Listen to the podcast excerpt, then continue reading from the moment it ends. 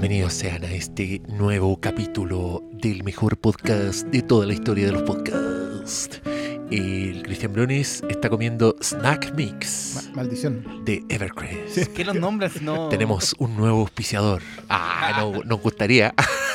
La, la verdad que sí. No haría mal, pero no contaría. Me encantan igual esas weas de Snack Mix porque son como la bolsa que te lleváis para la casa de los cumpleaños. Y todas las weas mezcladas. Yo- a mí nadie me saca la casa que esa wea la hacen con las sobras. A mí tampoco, la verdad. La debe haber hecho un, un weón que carreteaba. sí. Pasan weón barriendo, da las weas que se cayeron al suelo. No, pum, pum. ya, pero- Snack Mix.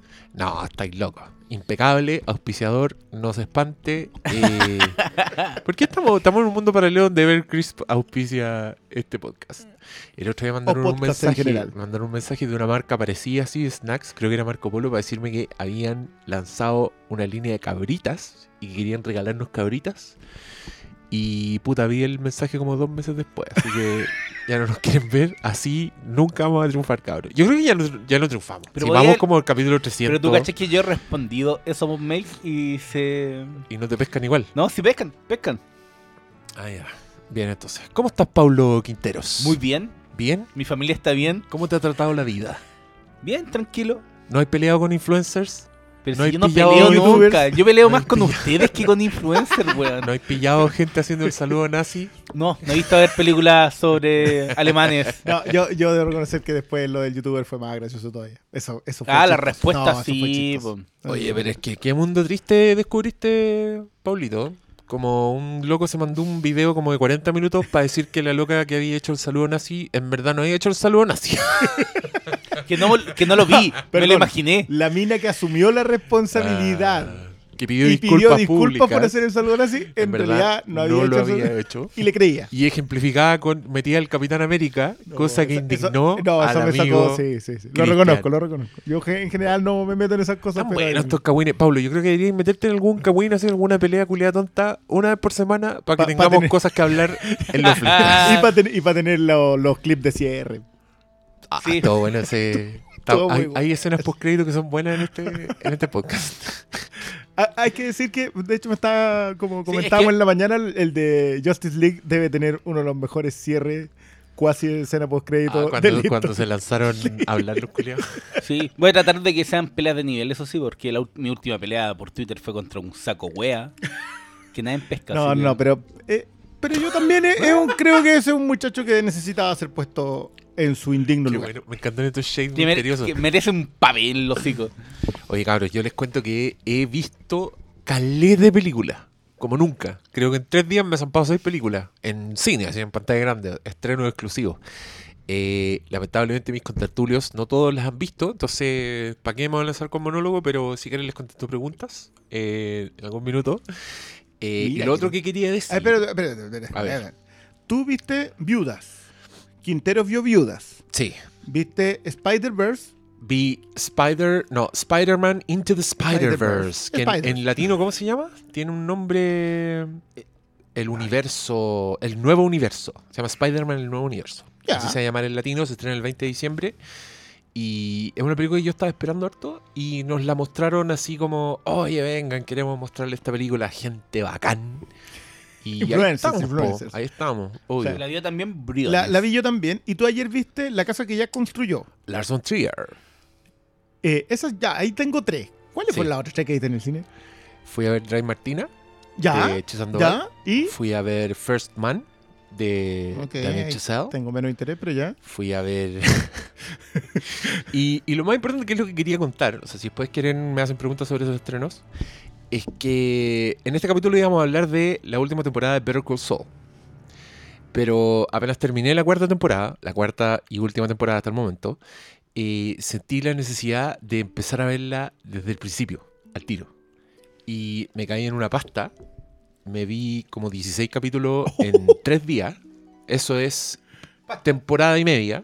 La primera temporada y el 60% de la segunda. Pero voy como a la mitad. Y les pedí a estos cabros que pospusiéramos la conversación de Soul, porque creo que amerita un podcast estudiado. Pero tú cuando retomaste la serie, ¿en, en qué momento ibas? ¿En la cuarta temporada ya? Es que yo la vi a medida que van saliendo. ¿Ya? Entonces cuando, cuando empezaba en la cuarta, no la veía desde la tercera, desde el año pasado. Ah, y ahí ya. me puse a pensar, dije, puta, esto significa que en verdad la primera la empecé en el 2015 y no me acuerdo. Y creo que es una serie tan detallista y tan exquisita. Que hay que tenerla fresca. De hecho, yo ahora mi segundo visionado estoy con los resúmenes al lado porque lo estoy estudiando. Porque quiero saber exactamente en qué momento personaje A se encuentra con personaje B, cuáles son las circunstancias, porque empecé a pensar en esa weá y no me acordaba. Y es triste, pues, weón. Es triste ver que tu cerebro ya no retiene las cosas. A mí es me- es, que- es que más encima en, en el eh, en Better Call Saul sucede el fenómeno voy a guardar acá unas proporciones gigantescas ya. eh, de Bestias Fantásticas con Harry Potter. Puta la Proporciones. Esa es otra ya, que vi, ya, pero weón. ya. Otra weá que proporciones gigantescas. pues. entré, entré dando la advertencia.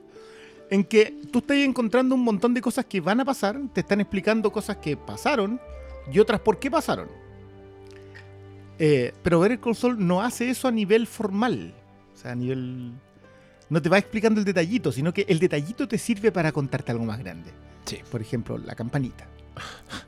Claro. Y caché que hay una. Oh, Ya, yo no quiero entrar mucho en detalles para que no nos calentemos. No, Pero hay, eh, hay una toma en la segunda, en la tercera temporada que te muestran un una campana en un plano perfecto con el viejo de fondo. Y dije ahí. Hay, me- que, hay que hacer ese gesto del chef. Así, Yo lo que hice- el besito en, la- en las manos así y abrir la mano así como. Yo estaba muy atrasado. Yo me había quedado en la tercera. Y no sé por qué chucha no avancé. Fue, era como, fue weá de que dejé, dejé, dejé y no le di prioridad. Y lo que hice ahora el fin de semana pasado fue ver la tercera y la cuarta. Mira. o sea, dos ustedes, días. ustedes se pegaron unos atracones de Better Call Saul y, y yo, Yo no fielmente viéndolo... Es que yo, yo los vi fielmente como tú hasta la cuarta. La cuarta fue la única que junté hartos capítulos. Pero por eso mismo, por ese goce tan dosificado, no me acordaba de los detalles, weón. No me acordaba en qué minuto había pasado esto, ¿cachai? Como que en la cuarta, bueno, para los fans de Breaking Bad que todavía han pospuesto Better Call Saul, que no sé por qué chucha existen fans de Breaking Bad que han pospuesto Better Call Saul. En la cuarta temporada ya la weá está, está alcanzando a Breaking Bad. Y hay muchas weas Vamos que... a llegar a esa. co- Ah, espérate un poco. ¿Alcanzándola en la línea de tiempo o Sí, alcanzándola porque en calidad? alca- alcanzándolo en el tiempo. Ah, ya. Alcanzándolo en el tiempo. Está llegando, ya las piezas están cada vez más encajándose. Y me da, me da lata porque creo que eso significa que se va a terminar, que no le queda mucho. Pero le queda la quinta, hermano. Pero, puta, pero en- igual en mis fantasías creo que va a pasar de largo. Creo que Better Call Ah, Saul a ver, en se va a sí transformar. Sí, pero, puta.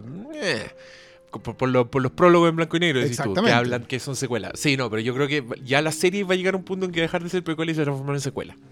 Y creo que va a haber al menos un par de capítulos que van a transcurrir después de los hechos de Breaking Bad. Yo, Yo- creo que, yo- es que la, Yo la- creo que, yo creo y que nos estamos dando muchos besitos, haciendo muchos cariños y las cosas van a pasar, ¿ah? Estoy cruzando los Pero igual me gustaría decir que yo creo que. eh, Esto es un teaser, esto es un teaser del capítulo de Better Call Saul. Atento. yo creo que la película de que está preparando Gilligan va a ¿Es enganchar para allá. Ah. Sea, me- Me, dio la. No sé, como que sentí que dijeron, ¿sabéis que no podemos hacer lo mismo con este personaje, con, con Jesse, y necesitan hacerlo por fuera? Igual pegarte, porque um, si hay algo que yo he gozado en, en Better Call Saul, es el, es el encuentro espiritual con los personajes, no el encuentro físico. A mí, Sí, po. Entiendo. el arco de. ¿Cómo se llama? El que. Ah, el que es que el Sylvester Stallone, ¿cómo estaría si no se, hubiera superado tanto? Mike Emmertrout. Tiene la mirada de Stallone. Sí, no, sí, igual. Y en la, en la segunda temporada hay una escena hermosa, quizás no te acuerdas, Ya. en que el weón, cuando se dejó golpear por Tuco, y Saul, Saul, Jimmy, viene entrando y le ve y le dice, ¿qué weón te pasó? Y le dice, ya, entiendo, la primera regla es no hablar de ello. Dejándote el- claro cuando estaba. y el viejo lo mira así como una cara de perro, weón, y el weón como que se despide y, se, y parte manejando, tarara, y le canta la canción de Rocky. y ahí yo dije, mira, ahí Mira, está la la ta- conexión. esta talla era, era interna también. Esta talla era para era pa los que cachamos, esa mirada dormilona. ¿Te ¿Sabéis lo que me pasaba a mí? Ah, bueno, Es un que- solo acordás, rato. ¿te acordás que- de ese momento? Sí, ¿Te acordás? del, del, del lado de la- del tarareo. Pero es que, es que ese, ese es mi problema. Como que yo, cuando vuelvo a ver un episodio, me acuerdo de todo el episodio. Sí, también me pasa lo mismo. ¿Está bien? Entonces, Me pasa lo mismo, lo estoy gozando tanto que filo, sí, me es que disfrutáis lo otro. Pero a mí con Mike me pasa que Y esto ya fue uno de los comentarios que dice, yo sé dónde terminan los personajes. Sé, sé que se van a encontrar en un momento con WWE y se acabó el mundo, ¿cachai? Ajá.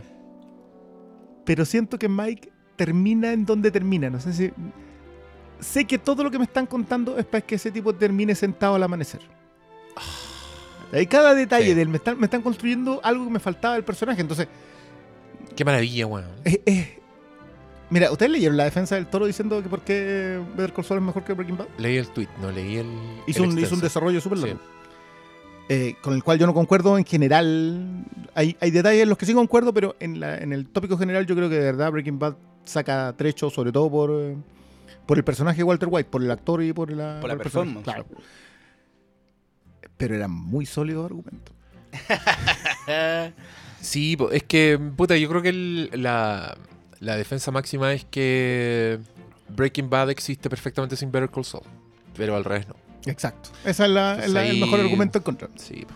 Pero ya, esto fue un teaser. Esto es para decirles que vean Better Call Saul si no lo han visto. Pónganse al día porque se va a venir un capítulo spoileroso, estudiado.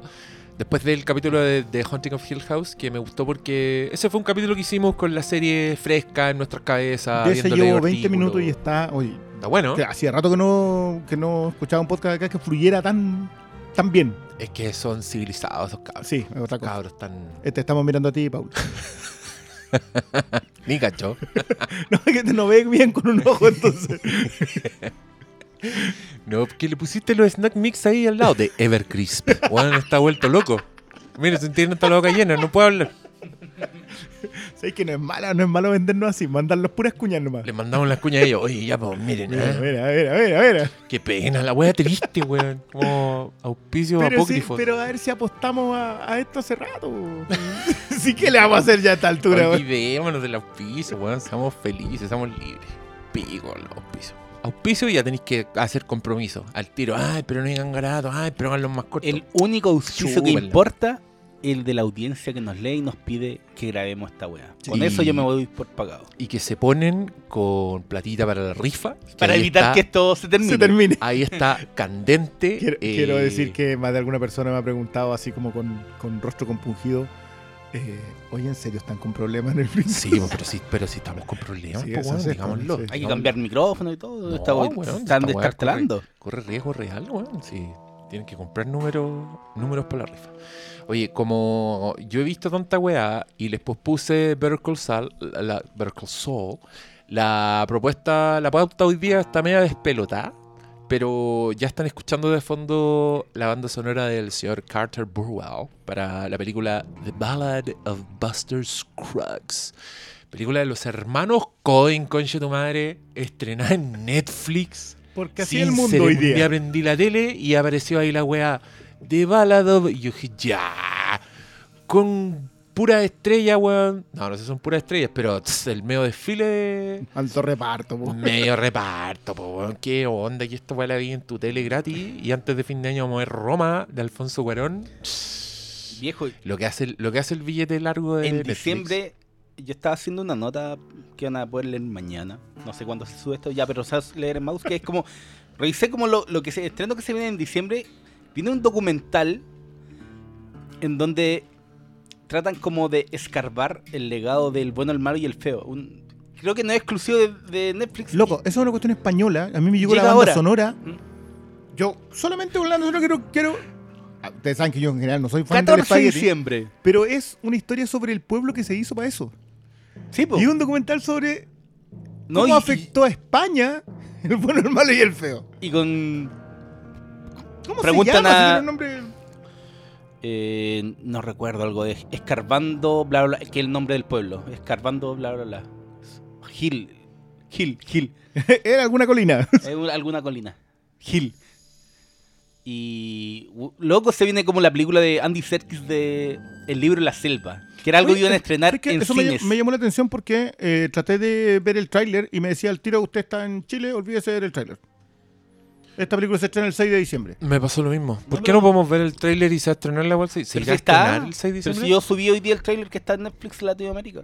Ah, pero yo me pasó lo mismo que el Brenner. Intenté Ah. verlo en la tele, en la aplicación de la tele, y me decía que no estaba disponible en mi, en mi territorio. Ah, no tengo idea. Pero me llegó el. llegó- mandan el mail de los estrenos y está esta película. No recuerdo la fecha.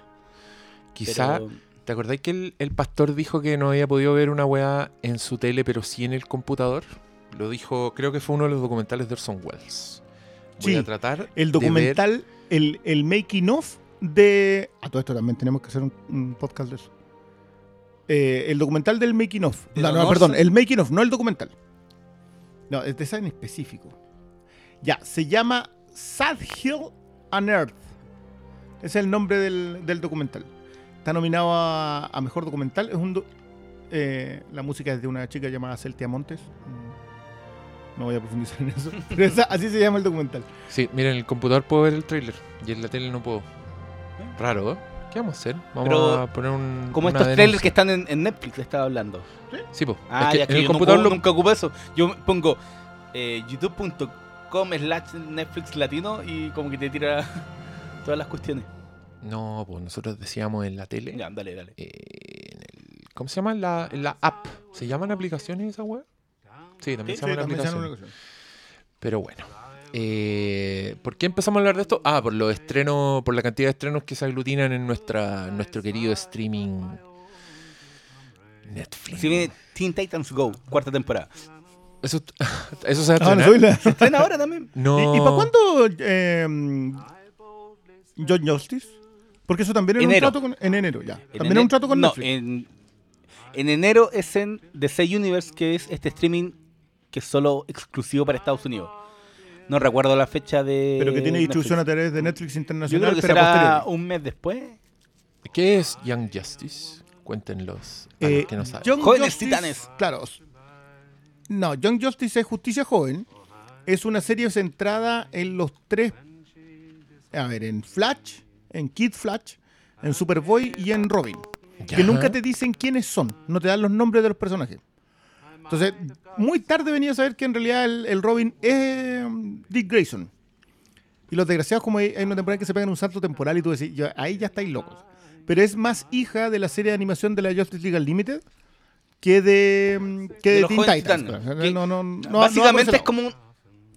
Es una secuela de Jóvenes Titanes porque son los titanes más viejos, pero es el nombre con otro Pero no tipo. está Cory, no está Raven, ¿cachai? Eh, Cyborg tampoco aparece en los jóvenes Titanes. En Justicia Joven, perdón. Pero no, Justicia Joven. No, pues, Justi- era un cómic de los 90, po. por eso ya. de Peter David. Que después engendraría los titanes de Jeff Jones. Ya, pero no vamos a ir para allá. sí. No, no, no, no, no. Yo no escuché esa respuesta. Como que me desconecté al tiro. Pregunté que era Young Justice y no, y no. no fue respondida esa pregunta. Quiero dejar constancia Pero de vos que, Justice es es que una pasa, eh, Briones viene, pesca la pala y empieza ahí a escarbar. Empieza a buscar oro, como el viejito. Ah. Qué gran ¡Qué historia. buen capítulo es! Oye, hablemos de eso, una película de los Cohen, que es un western, que esto, ¿cuál sería qué número de incursión en el western de los Cohen? Puta, aquí nos vamos a poner denso, weón, porque hay varios que califican que técnicamente no son un western, pero sí son un western. Eh, hizo True Grit, Sí, hizo No Country for Old Men, Western. Blood Simple también es un western. Puta, es que se está medio camino con el noir así, pero feo también. Western, no. eh, Educando Arizona. Oh, Brother Though. No, Sí. no, ya. Loco, si me No, eso, eso, eso es la, eso es la odisea. De... Pero puta que le gusta el campo a estos huevones y, el- y la tradición gringa y el folclore y toda la weá. y las esta- canciones. Sí, y esta, y esta weá es una, es una película antológica de... ¿Cuántas historias son? ¿Sí? Seis historias. Es una película libro, de esas que parten con una portadita hermosa y con ilustraciones. Plates. Y que Silver es hermoso porque uno siempre alcanza a leer como el primer párrafo de la weá antes de que empiece el cuento y después leí el último párrafo. Eh, yo lo he visto una sola vez. Creo que justifica completamente una segunda y una tercera y una cuarta. Pero le voy a poner pausa a las páginas para leer Para completamente el, el- el principio del cuento y el final. Porque ¿Qué les son pareció en el total? En el, así, si nos Así, gustó o la sea, película. Claro, si, si me decís, ya, es, es una película de los Cohen sin, sin repasar capítulo a capítulo, sino en el total. Completamente. ¿Sí? Completamente. completamente. La encontré hermosa, me encantó. Se va al, al- al lo mejor del año, completamente. Creo que es Mm. tercera weá de Netflix que se va a lo mejor del año en mi ranking personal. Seguida de. Eh, la weá del Jeremy Solnier, Ah, todo el rato. ya. También está en el Hold the. Dark, sí. ¿Y la segunda? Eh, Roma, pues no la he visto, pero ahí está. un cabrón que se, que se moja. No, eh, creo que Apóstol está en mi. en, en el corte, en el primer corte. No sé si, no sé qué top va a ser. No sé si es el top 28 o el top 15 o no sé si es el top 10, pero sí va a estar en el. Es que a, a mí me gustó mucho esa película. Yo, yo creo que te- se te está olvidando. ¿Qué se Y que, te, y que te voy a decir, y, vaya a decir me voy a golpear sí, en la cabeza. Private Life. Completamente. sí. Se me había olvidado. Mira Netflix, weón. Sí, que yo creo que de hecho esa la tengo que con, el Sí, do- esa- con esa dolorcito está- en la primera. Viejo, Ah, sí. aquí Sí, a mí Ah, me pero gusta, de las de. Netflix. en el Claro. asiento Ah, ya. del pastor veo una mano así gritando. La de Orson. Sí, no, no, no. Es que, Welles". es que la de Orson Welles es. Para mí ese es otro, es otro trabajo que hay que dimensionarlo en otro nivel, ¿cachai? Que- Pero también es top del año, porque también califica.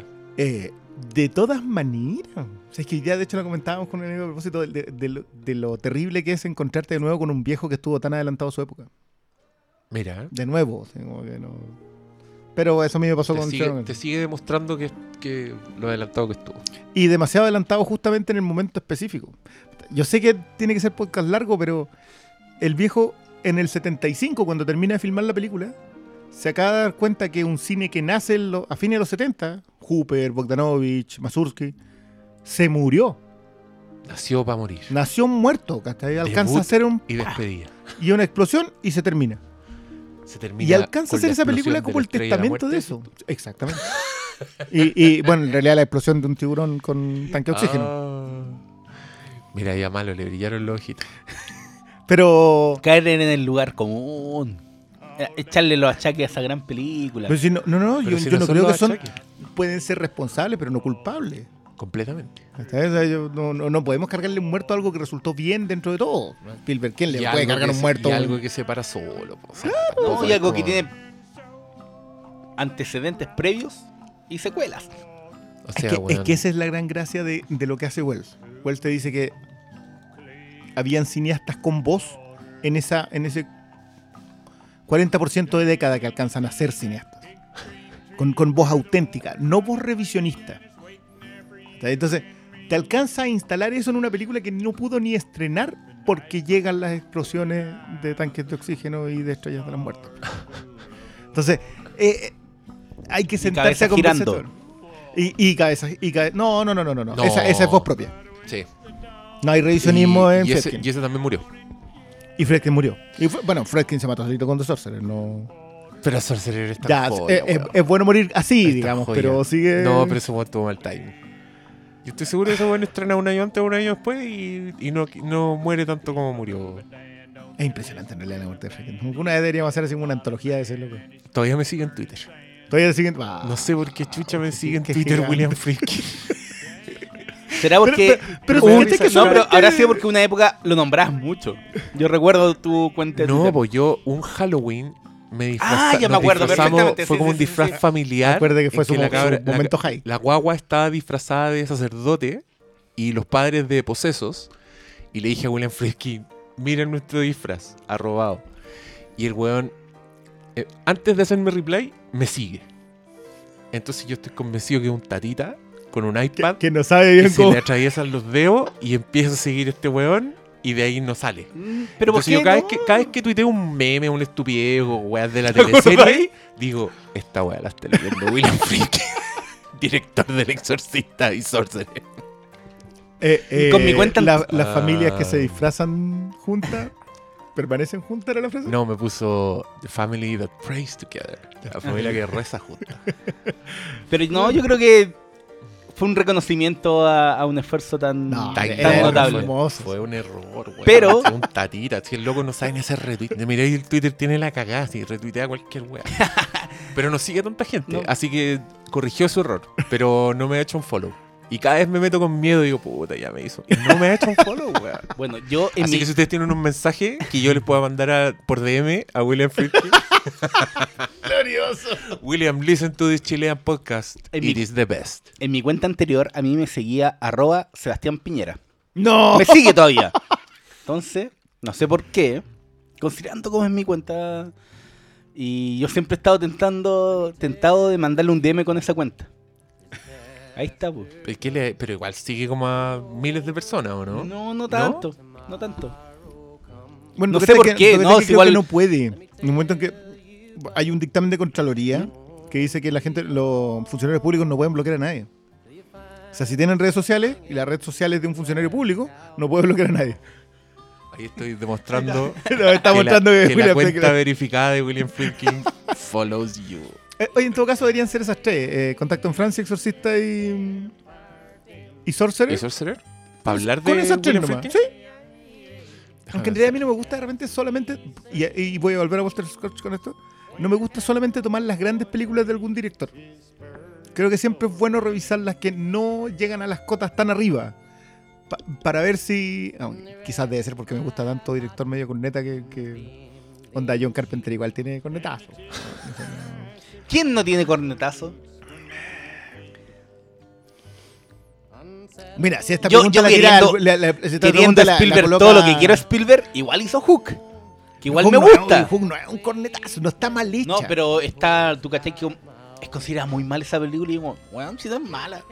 Yo la, yo la, me gusta caleta esa película. JPK Yo- Yo sigo creyendo güey. que tiene esa weá tiene una de las mejores secuencias de vuelo de todos los tiempos. Cuando Peter Pan se acuerda que es Peter Pan y vuela por primera vez es una weá mágica. No. Cualquiera un, que un que tema no, ordinario de Williams que colocáis. sí. Más encima. Más no, encima. porque- Creo que se va a la mierda con la sensiblería y con los cabros chicos y tiene muchos momentos vergonzosos, muy similar a lo que le pasó a George Miller en Mad Max, más allá de la cúpula del trueno. De hecho, son me producen la vergüenza ajena en el mismo rincón de mi sistema nervioso. Pero cariño. Em, Vergüenza pero- ajena con cariño. pero esa otra película también que tiene las medias secuencias, entonces no nos vamos a quejar. Pero bueno, ahí paréntesis, ahí a George Miller se le había muerto su productor, su partner, y se supone que el weón estaba con depresión y le pusieron un codirector por- pa- porque tenían que terminar la película.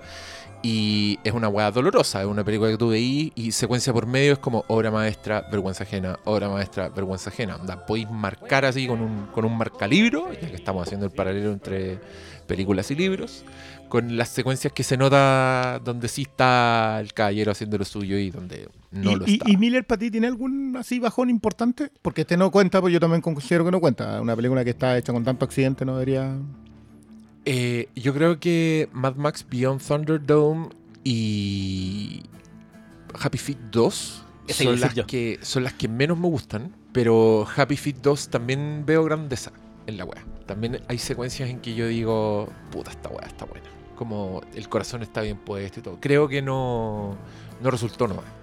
No sé si, yo- es que yo creo que George Miller es un weón que en verdad le saca el jugo a las películas que tienen años de planificación y de pensarla.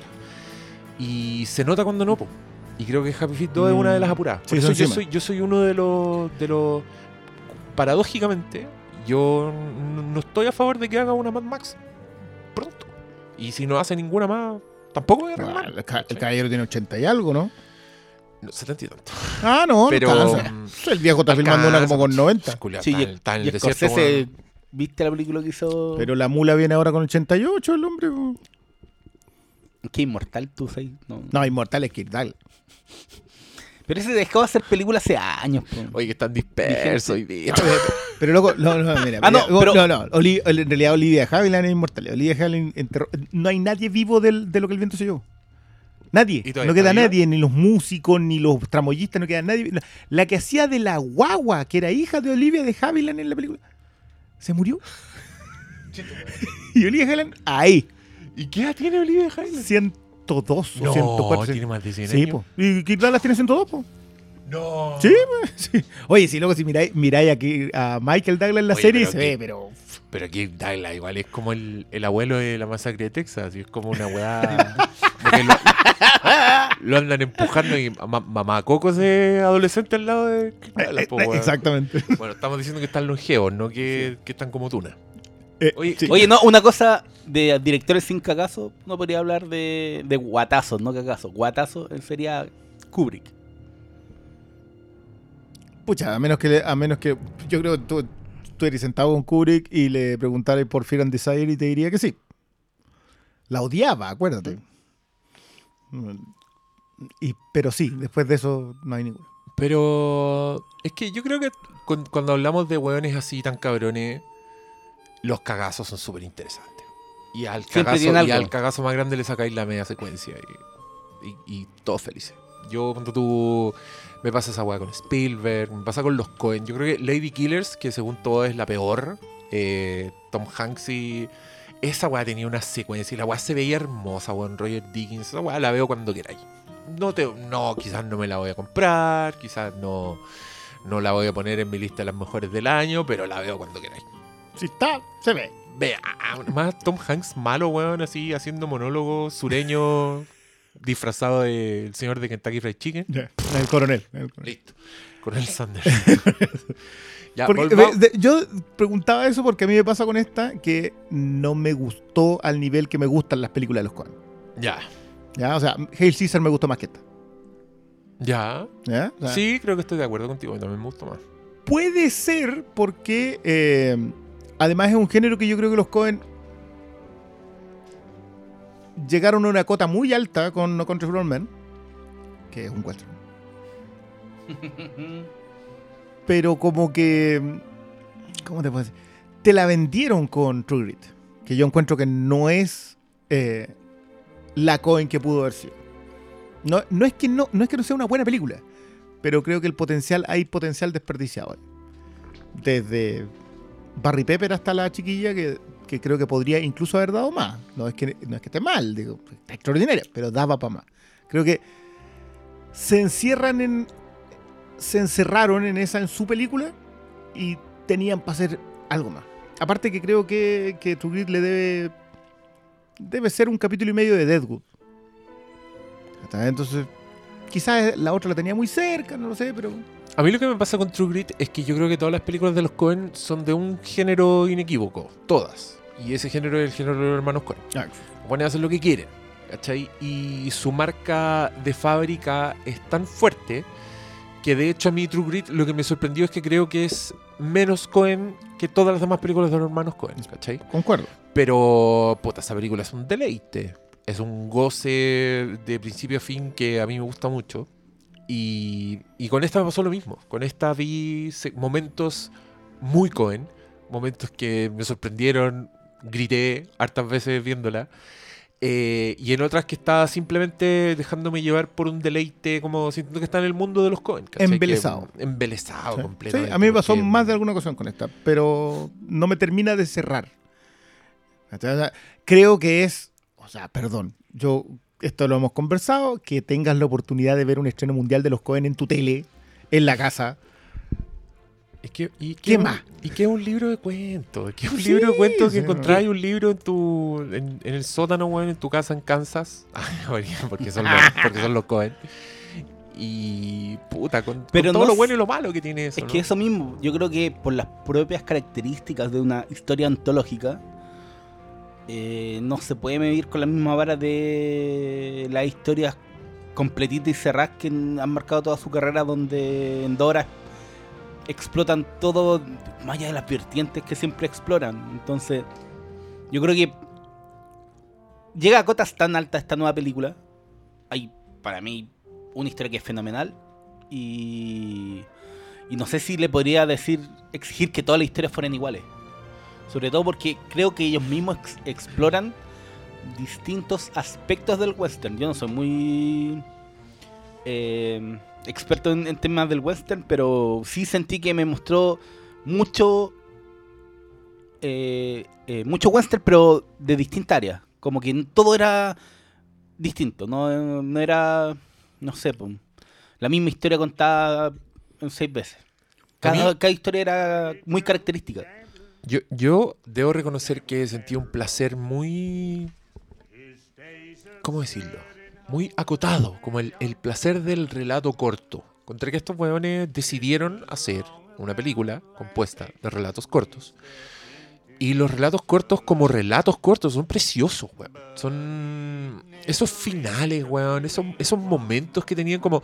Hay algunos que se basan en un giro exclusivo, como en una weá heavy que pasa en la historia. Casi sin diálogo, si quería, weón. El del viejito que, Que saca oro. que saca oro, weón. Pero la weá es como un placer, weón. Todos los planos. Era. eh, lo encontré hermoso, weón. Sa- No. ¿Saben qué? Mira, el otro día el Pavel Pawlowski, el director de Ida y de mm, Cold War, decía que una de las peores cosas que le está pasando hoy día al cine es la presión de la televisión. Y lo definía porque, claro, el, el aparataje de Netflix de decirle, sabes que yo te compro tu película, también se está volviendo un, un riesgo porque tienen que hacer lo otro. Pero sentí que esta pudo haber sido una serie de seis episodios. Y hubiese sido tan Cohen. O sea, yo te he firmado que el último episodio hubiese sido una joya de los Cohen. Si es que hubiese, porque los hubiesen encerrado los personajes. Aparte, que, tal como ustedes lo dicen, no versarse en esto. Eh, pero esa es la diligencia, ¿cachai? Sí, una diligencia con un toque en otro rango. No, no quiero hacer ninguno de los. Creo que el, creo que el último episodio es el que, uno de los que tiene los twists más sutiles y más preciosos. Entonces no- Yo lo sentí como. el- la historia más clásica es como. De los westerns más antiguos. Como de, la, No, es la, de lo más es la diligencia todo el rato, loco. Si no es. O sea, van en una diligencia. O sea, a lo mucho yo diría ya. Como que para darle en el gusto a todo, como que me falta el western más clásico de pistoleros, ¿cachai? Sí, pero a ver, está el vaquero cantante, que es Walter Scotch. Sí, que, Eh, que cumple eso, pero no es, no es tradicional. No, porque los es Cohen. Cohen, Los Cohen es son muy el vaquero Espérate, a, cantante. mí, a mí lo que más me gustó de ese de, de la primera historia es que es un poco una prueba a la, a la paciencia. Creo que si pasáis la primera historia, seguís de largo. Y lo veis. Onda, si hubiera estado a la mitad esa historia, yo creo que te caga la onda porque es tan Cohen como narrador, un buen que le habla a la cámara. Que el caballo le contesta, loco. El caballo le contesta. eh, es, es tan fantasiosa como en su. lo corean los acantilados. Lo corea el eco, lo corea su propio eco. Y cuando el buen muere, sale un ángel con ala y arpa y se va para el cielo. Que esa ya la habíamos visto en Hatsucker Proxy. Eh, pero, weón, me sedujo esa weá. Como el, el actor y la puesta en escena de la violencia también. Que, que puta, los Coen lo hacen tan bien. Como Clancy Brown. Aparecían weones muy bacanes. Clancy Brown, el, el weón que mata en la, en la última cantina. Sí, po. El único El que malo de la- malo de Highlander, el, no, el soldado jefe que lo entrenaba Starship Troopers. en Starship Troopers. ¿En qué más salía Clancy? Era, bueno, en... El malo de Cementerio Eh, Maldito 2. no, y, y el, Salía en gu- Carnival, un gran y el un gran guardia, el guardia mal, eh, pesado de Milagros Inesperados. No, no, de Milagros, de Sueños de Fuga. Sueño de fuga. El, el Eh, guardia... de ese, ese debe ser su rol más importante junto con el malo de Highlander. Eh, pero esa secuencia. Kurgan. Kurgan. Esa secuencia, la de la patea a la mesa, es gloriosa. Te juro que eso dije. es inesperada y está muy bien. Es que el, el- el plano que se saca en Es que- esa weá Es que sacan. Yo sacan me paré y aplaudí. De verdad, sacan al vaquero cantante de, de la, de una zona de confort inexistente, porque el vaquero cantante hoy día no existe para nadie. No, no, nadie sabe siquiera que. qué sé yo. Bueno, tampoco la de la gente que se acuerde de Audie Murphy, pero Pero de, lo, de Looney Tunes. Hay un capítulo con, de. con suerte, con suerte eso, No, ¿cachai? pero en Jail César ahí estaba. ¿En cuál? En Jail César. Bueno, eh, que es otro, que, que por eso te digo, creo que en Hail Caesar, por ejemplo, ellos, la historia de Hollywood que cuentan es tan apasionante para mí, porque más encima te la cuentan a la Cohen, la entrada de los comunistas, cómo funcionan los directores, cómo la- las actrices, el Los Star musicales, System, los sí. musicales, todo, ¿cachai? Pero no, no, no, no quiero echarme. Hail Caesar se mereció un podcast y uno que llegó tarde. Eh, Ese fue un palo para el mensaje. Pero termina ese capítulo y el siguiente a mí se me hizo de dos minutos. ¿Cuál era el siguiente? El de James Franco. Do- esa weá vuela también. Ya. Sí, sí. Que se cambia de género completamente. Pasa una cuestión como entre Michael Winner y. Y no sé. Como que era entre Raúl Walsh y, y Michael Winner. Era una cuestión inubicable en un solo tipo de western. Pero, ¿eso a ti te incomoda? No, para nada. Ah, es que, por eso te digo, siento que ninguno cierra. O sea, co- co- como que el vaquero cantante a la Cohen, fantástico. El, el angelito con el arpa, tremendo. Y yo, estaba bueno este, pero el siguiente como que me descolocó. Pero ¿Qué? si los Cohen hacen esa Hacer weá. eso, ¿no? Sí, es, es fascinante. Pero igual, por eso te decía, si esto hubiese sido una miniserie de seis episodios con cada capítulo que durara una hora, estamos parados aplaudiendo y diciendo esta es la mejor miniserie de- que ha hecho Netflix. No- Puta, Netflix es nunca que más yo- va a hacer algo es tan que bueno. yo creo, ponte tú, la historia de James Es Franco... que ese ya, era el plan vamos- original. Esto vamos- iba a ser una miniserie. Vamos a spoilear, lo siento, pero es porque. En verdad, yo insisto que esta weá es para los que les interese cómo funciona un relato corto. O sea, si yo todavía estuviera en la U estudiando literatura y en mi curso de narrativa breve, yo habría llevado esta weá para que viéramos los cortos y lo estuviéramos, porque en verdad son sobre momentos, ¿cachai? Yo creo que el, el de, el de James Franco es el momento del. en que el weón aprecia la belleza antes de morir, ¿cachai? Creo que todo ese relato es para ese momento. Entonces, con eso en cuenta, que yo creo que es tan exitoso, no puedo estar de acuerdo con que una serie, con, con que ese relato de una hora habría sido igual de bueno, ¿cachai? O más bueno. Porque creo, creo que habría sido otra cosa. Habría sido increíble, pero habría sido otra cosa. No habría sido lo que están Es tratando de que hacer estos en- cuando tú defendías a propósito del, relato, del valor del relato corto, que no puedo estar más de acuerdo porque creo que ese en específico, por eso te decía, a mí se me hizo que duraba dos minutos. Pero claro, termina, le pongo la pausa para digerirlo, ventaja de poder ver esto en la casa, y digo, en serio, hago la revisión de las excusas. El, el loco despierta con la soga, al- literalmente con la soga al cuello y dice, ya, pero no fue justa la pelea. ¿Qué excusa es esa? ¿Estás agarrando callo? No. Sí, se está, ya listo. No hay ninguna, es como una, es una espiral en la que siempre iba a terminar en donde termina. Y el, y el momento en que mira dice, es tan, te saca tanto de lo que veníais viendo. Por eso te decía, está medio camino entre el clásico clásico eh, y Michael Winner, que era un, un director bien chico, pero que hizo unos westerns súper interesantes, de la tragedia del vaquero que nunca va a salir de ahí. O sea, y que va a vivir 35 años y se acabó. Sí, sí, es que- sí, pues es un, es un mundo brutal. El cuento de la, de la caravana y la, y la Lola también. Ya, es, es- de una es- desesperanza. ese es puro Impresionante. Anthony Mann. Es la weá bonita, Ese es precioso. O sea, lo- yo no sé si el tema de la foto ahí hay intervención, algún tipo de intervención digital, pero estoy seguro que le deben quedar esos parajes a, lo- a los gringos, pero no sé si tengan el, la capacidad para ir a filmarlo. Yo creo que presupuesto, sí, ¿no? yo creo que hay completamente hay intervención digital. Es que si no, no, si no, ¿cómo? Cosas, pero eh, ese episodio, eh, que no es el que más me gusta, a mí el que más me gusta es el último, pero de verdad yo sentí, ya, estos, estos locos acá ya supieron dónde fueron. Est- En este lo tienen clarísimo. lo tienen clarito. y sigue siendo una Cohen a lo No Country for de- en esos que no- la tragedia está en la simpleza de la vida. Está la tragedia en la simpleza, está la tragedia del azar, está la tragedia, la violencia como irrupciones inexplicables que lo cambian todo y que ocurren en un segundo. Esa weá me gusta mucho. Creo que es muy Takeshi Kitano, es la misma weá. Eh, y, y es muy. Yo sé que es estúpido lo que voy a decir, pero nos damos la vuelta completa por, por- desde Fargo, pasando por la serie Fargo, para volver a esta weá. Esta weá era. Cuando todo hablé de televisión de los Cohen, yo creo que ya está. Que no, la- no hicieron ellos nomás. No Pero, le hicieron ellos, pero es un detalle. Ellos firmaron, firmaron ahí. Ya, manden cheque. Hagan la weá que quieran.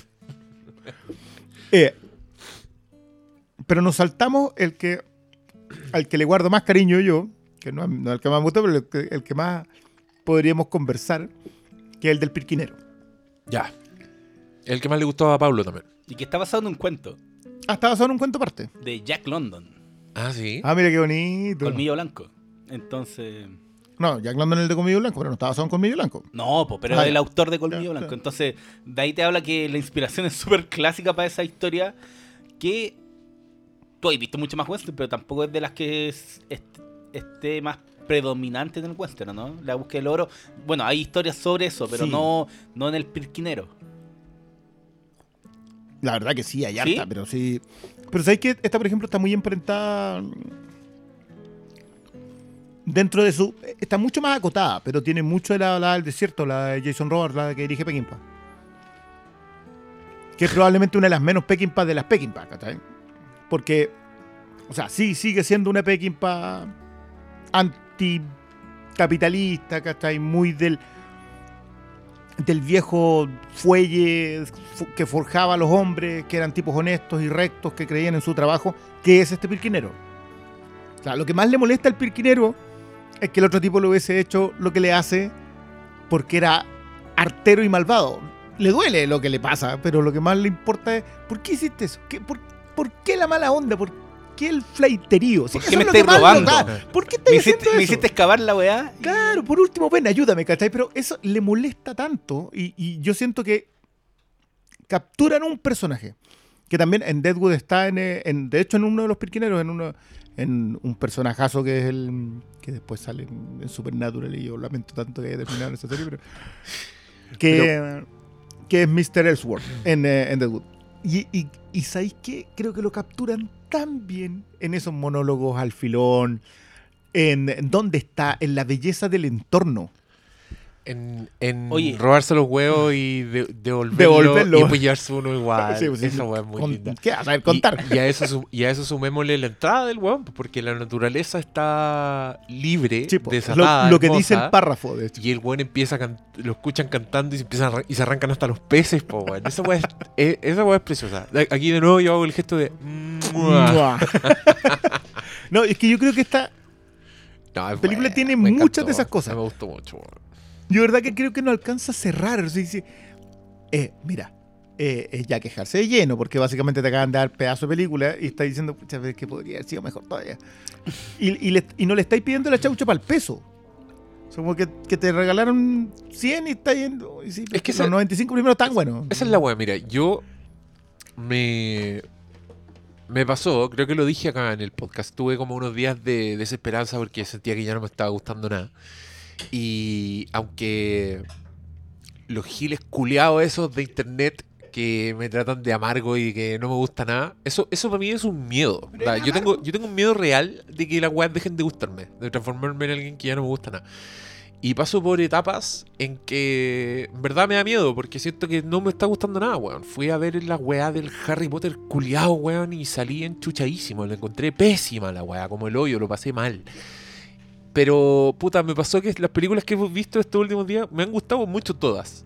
Y, me encanta porque veo el fenómeno del, estanque lleno, ¿cachai? Eh, se me llena el estanque antes de que termine la película y ahí me da lo mismo lo que pasa. Entonces creo que sí, creo que tenés razón. Creo que no cierra, creo que pudo haber sido mejor. Pero ya estoy llenito, ya estoy Jennifer. Ya estoy completamente satisfecho, agradecido de haber visto esta weá en mi casa. Eh, otra más, otro, otra, otro aprobado para los Cohen. Siguen siendo alumnos aventajados. Probablemente el alumno aventajado podría haberse sacado un 7, pero se sacó un 6,5, weón. Y en una semana que había visto puros 5, yo estoy, Pero claro, estoy feliz. juegan con ventaja. po. Tenés que arreglarle la escala.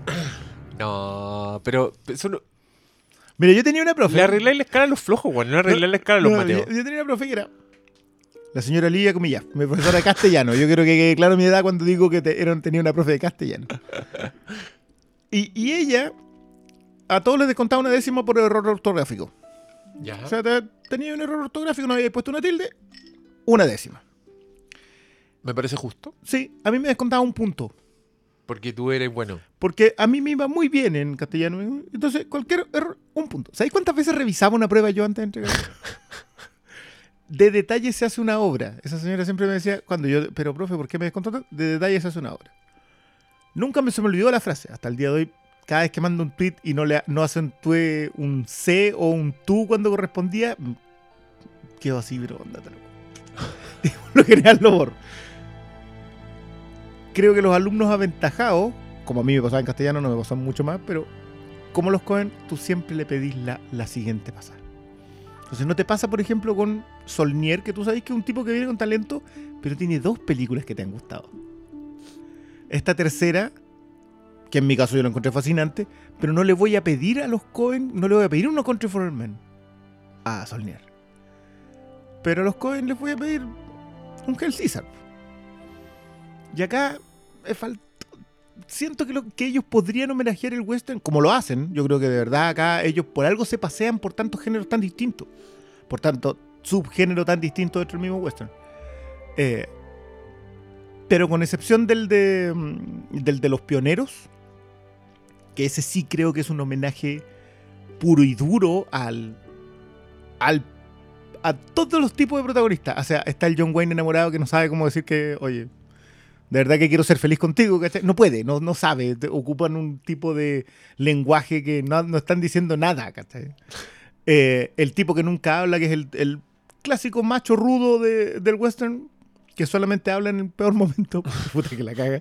Eh, está la pionera, ¿cachai? Que es una mina fuerte, pero tímida. To- todo, todo, todo, todo. Y cómo te colocan en el entorno. Ese para mí cierra completo. Ese es el perfecto. De los seis. ¿Son seis o son cinco? Seis. El- Son seis. hay uno del que no La- hemos hablado nada, el de Meal Ticket.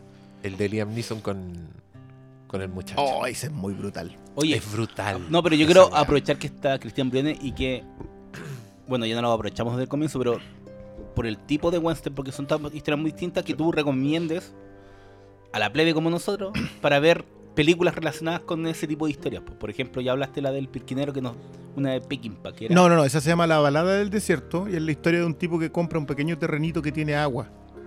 Nada más. Y de Cowboy Cantante. Es que de ese yo no recomiendo ni uno. no hay nada. No, no, hay un par de Audie Murphy que, que es.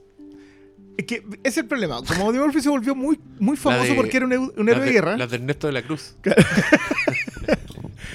No, no, no miría, weón. El western mexicano tiene un par de joyas. Sí, Sí. ¿Cómo se Vaquero cantante, pues, weón. No, Eh, Jorge Miguel. Acea Mejía, Jorge Negrete y, y el papá de Fernández. po.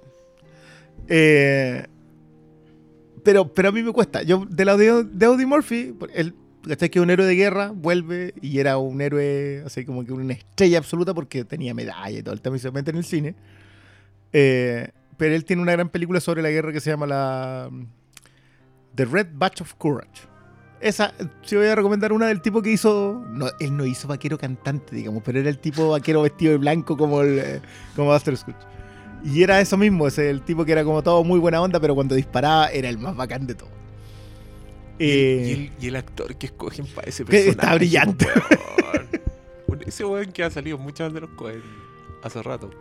para la de James Franco yo recomendaría Loman, una de Michael Winner.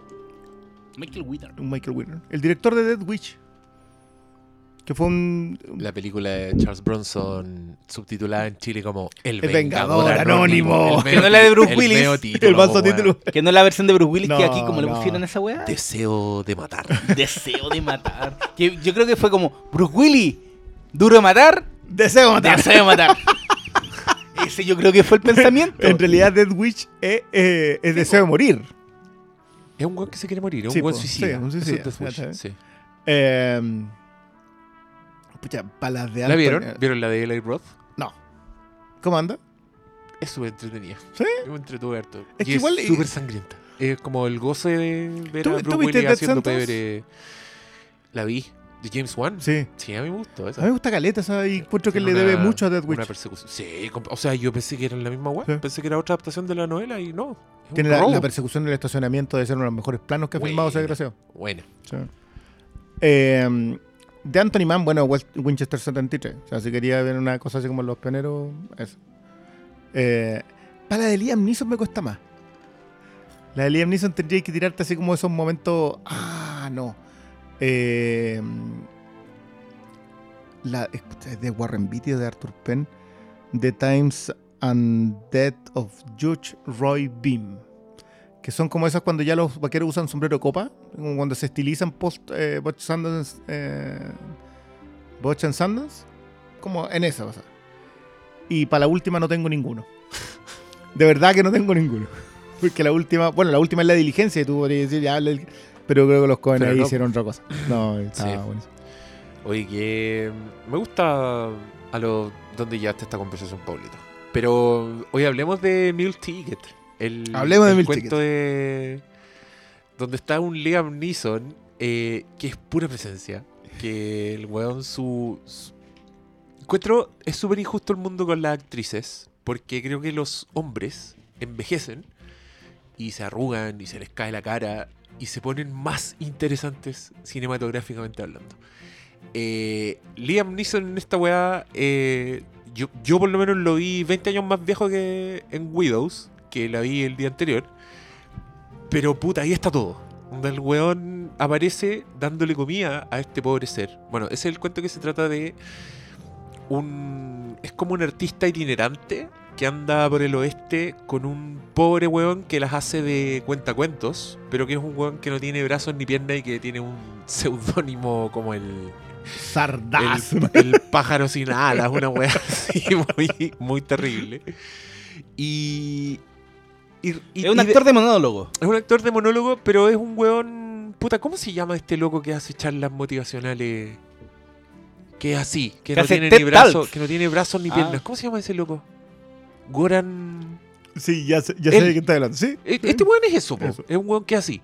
Entonces produce ese efecto cuando corre la cortina y todos los weones ahí en el oeste, estos pobres espectadores están así como, oh, para la cagada. Y el weón cuenta historias bíblicas y lo maquilla. básicamente como- como recita un monólogo, actor, ¿no? Claro, recita monólogo. Y tú de a poco intuyes que este weón en verdad solo lo tiene para hacer las monedas en el camino. Y el final del relato te lo confirma de manera brutal. Es. es- Me, Puta, gusta mucho me- la historia de los malos. Yo, que soy, a yo mí- soy un gran defensor de esa historia, pero esta se fue al chancho. Pero a mí lo que me encanta de esa weá es que todo el horror de ese cuento está en la piedra que botan al río. Nada más. Ahí está. Mm. Ahí, tú veis esa weá y. Y sabéis todo lo que pasa. Y sabéis, sabéis lo que viene y, lo, y es espantoso. Y lo encuentro la raja, weón. ¿Sabéis? Me acordé de una weá nada que ver, pero yo creo que más gente si le tocó leer este cuento en el colegio se, se acuerdan de esa weá. De un cuento de unos soldados que están en la guerra y el perro se pone a ladrar. ¿Se acuerdan de esa weá? Y es un perro que los soldados quieren mucho y en ese momento se tienen que echar al perro. No tiene nada que ver con lo que estoy diciendo, pero es una weá que tiene así como un impacto emocional. ¿Cachai? Un impacto de horror, un momento de espanto que te habla del mundo donde están, que te habla de los personajes, que te habla de la supervivencia en ese mundo hostil. Y no sé por qué me acordé de ese cuento, pero lo encontré brutal. Me... Ese es uno de los que me quiero repetir porque quiero leer completa la última página del libro y no alcancé. y Eh, puta, está creo bueno, creo weón. que, Es algo- dice no- solamente algo sobre sobre el eh, sobre el, el Liam Neeson. que siguió su camino. Fue una, una sí. cuestión así como eh, miró, le sonrió y nada más. Y con un, con un Pero ¿sabéis por qué yo creo que te acordáis de eso? Por, por esta capacidad que tienen algunos directores. Yo no, yo no recuerdo si los Coen te la han, la han hecho así. De amasarte. Te preparan, te relajan, tienen aceitito en la espalda, te pasan algo en los hombros. Y el mazazo te duele más cuando te han regaloneado. Yo creo que este, cuando yo llego a ese punto, digo, "Puta, ya, tú ya sentís para dónde va. Sí, es como pre- premonitorio y especialmente yo creo por las texturas que tiene la escenografía de toda la escena, del retrato duro de la vida itinerante que tienen los personajes en donde ves que lo que están haciendo es menos que lo que hace una gallina. Todo ese como pesadumbre que tiene la historia al final te va como diciendo algo va a pasar aquí en la relación de estos dos y cuando pase sí Yo creo que es cuando no te me das esperaba cuenta que que- fuera tan masazo. cuando te das cuenta que no hay relación. O sea, que, Pero- que es la secuencia con la. con O sea, la- en el saloon, sí. no quiero decir. en Es la- que- con la ramera. Es que ese es el punto. Cuando que tiene muchos al, ramas. al principio, te- por lo menos yo sentí que eran como típica relación padre-hijo. Sí, pero, cuando, pero, cuando, pero cuando notas que perfectamente pudo haber sido otra gallina, Es que yo creo que hay un Es que momento. esa te la pega al final. po. Pero para mí hay un momento más, más elocuente, que es cuando le está dando comida. Cuando le está dando comida, ahí no hay amor, weón. Ese, ese Pero, momento pero si en la fue- primera pasa. La primera vez que le da comida se la sopla. Cuando el otro le dice. No, "Ah, weón, mira, mira, muy mira la cara de Liam Neeson. No Ya. hay amor ahí. Ahí no hay amor. Ahí hay cacho. Y, y claro, la secuencia con la ramera también es, es bien terrible. Y ahí el bueno está contento. Sí, po. Oye, me encantó ver a la de ramera esa gordita que siempre aparece secundaria en las películas y que era la mesera que asesinan fríamente en Asesinos por Naturaleza. La que le dice a Juliette Lewis, My name's not Rosie, it's Mabel. sea, hay algún auditor que se sepa de memoria Asesinos por Naturaleza Se como recordará. su servidor, se acordará de ese momento. Ah, oye, ¿tenemos más que decir de, de esta película? No, ¿O no vamos a cerrar vuelta- el último episodio. Ya, dale, lánzate, lánzate. Eh, No, no puedo porque, porque no, no, no. Si el No, dale más, spoiler. dale No, más. no, no. Dale, dale, spoilers, si ya está aprovecha- Netflix. aprovecha. Creo que no había. No recuerdo yo una en que los Cohen pololeen tanto con una idea sobrenatural como en esta. Eh, creo que lo hacen con mucha sutileza hasta el final. El final ya no es nada sutil. Eh, y con mucha elegancia. Pero aún así te, te dejan como clarito, mira, nosotros podemos contar de estas cosas también, no lo queremos hacer, porque no nos interesa, pero podemos. Y, y qué grato ver la mezcla de los dos géneros. O sea, tú siempre sabes que es un western porque están en ese momento, porque están en una diligencia, si al fin y al cabo la diligencia. Pero los, los diálogos, de hecho, yo ahora cuando llegué, ustedes la estaban, estaban viendo justamente ese último episodio. Y ahora, repasando los diálogos, claro que tiene toda esa carga de que la, la diligencia es una última. Es de Passage. Eh, no, joyita. Yo, ese, ese es mi favorito, que sé que hay que comentarlo mucho más en profundidad porque creo que hay que volver sobre los diálogos, sobre las profesiones, eh, sobre qué hizo cada personaje para estar en esa mm, diligencia, pero es brillante. Malito. El tratamiento del cochero yo creo que igual es la clave. De que es como un ser tip más cercano como al jinete sin cabeza de Tim Burton Sí, a una película más cercana de los Cohen. Porque pero los, el- los Cohen tienen algo sobrenatural. Déjame pensar. eh, yo creo que Barton Fink eh, es demasiado el infierno y, y es muy sobrenatural. Pasan weas que bordean lo sobrenatural. Les encanta la wea, les encanta poner una pata en la fantasía. Yo siempre he pensado que el, el final de Racing Arizona es, Ah, es puta, es una fantasía preciosa. ¿Y qué, qué más puede ser? Es que siempre hay como ese coqueteo con, con decirte que hay algo más, que hay fuerza. Bueno, Hatsucker Proxy. el ovni en... Paran. Ah, no, eso no es... Hatsucker Proxy paran el tiempo, pues bueno. Claro, pero... Y hay dos personajes que representan el bien y el mal, incluyendo el narrador y, O sea, son un ángel y un demonio. y el ovni del hombre que nunca estuvo, quieres decir tú. Exacto. es, que eso... Esos son los que tienen. Creo que lo- los Cohen siempre pueden torcértela. Torcer- torcerte la mano cuando tú estás diciendo ya esto, esto va para allá. Que lo hacen con lo, con lo de, mm, de Meal Ticket. Porque te llevan al horror cuando tú pensabas que iba a ir para otro lado. O sea, estaba mostrando la dureza del mundo nomás y de repente. Tristemente el de los pioneros. Donde es muy, ese, ese remate es Cohen, pero puro. Eh, Doloroso. y también el de el de la admiración de la belleza de Franco. Eh, y bueno, la, el, sí, todos los remates son Cohen. Es que, que- es que por, Pero eso, yo, por pe- eso yo no me puedo quejar, weón. Pero No, piensa, yo no me quejo. Cohen, piensa bueno, en el de los pirquineros. O sea, del pirquinero, que, que claro, pues lo- ya lo habían comentado, pero la historia de cómo vuelve lo apacible a la naturaleza después de la irrupción del hombre que, que llegó por un motivo comercial como el weón que andaba buscando, por muy artesa que haya sido, pero estaba consumido por la codicia, po. Y No, vuelven los pajaritos y vuelven, y al final yo encontré ahí otro de pie y ahí. No, yo, yo en, en dos, para mí fue el aplauso. Yo en, en el de mm, los pioneros y en el último. De hecho, el último me, deja la, sensación de que dije, los otros que vi, no, sí estaban buenos, estaban, muy buenos. Pero es, es- es por lo que te digo, siento que es Cohen en cada diálogo, en cada personaje. Y el cierre es los Cohen diciendo, si nosotros podemos, es que no... eh, porque ustedes no, ustedes no saben nada. Y se, y se van. Y te lanzan unos créditos que son que duran como 10 minutos. Pero no, sigue siendo muy recomendado. Ojalá exploren más el western. ¿Quién, los Cohen o el público? Es que los Cohen con después de No Country es difícil. Si de verdad esa cuestión es un camión para el género. Es que. Es que yo creo que todo va por el formato de historia al final, po. Sí, no, sí, yo, yo le concedo, no lo que le concedo, yo apoyo mucho la idea de, de que acá hay un gran valor en hacer cuentos cortos. Es que, Por eso es tan literaria es que, como ¿sabes historia. De hecho, a mí lo que me sorprende es que, más allá de que uno encuentre que, uno es sup- que una historia es superior a la otra, uno puede tener una preferida o no, pero no pasa lo que siempre sucede, o es muy habitual en la antología, en donde es una la buena, y el resto son como cuec, Aquí no, no pasa eso. Y, por ejemplo, en VHS 2, que para mí tiene una historia de terror, pero ya a nivel superior, y el resto todas, todas guateando. En, No sabes de qué o me mucho de la- o en Twilight Zone, po. Pero la antología callampa que te tiraste. No, pero una, una de las últimas, no es que no acuerdo. Relato más. salvaje.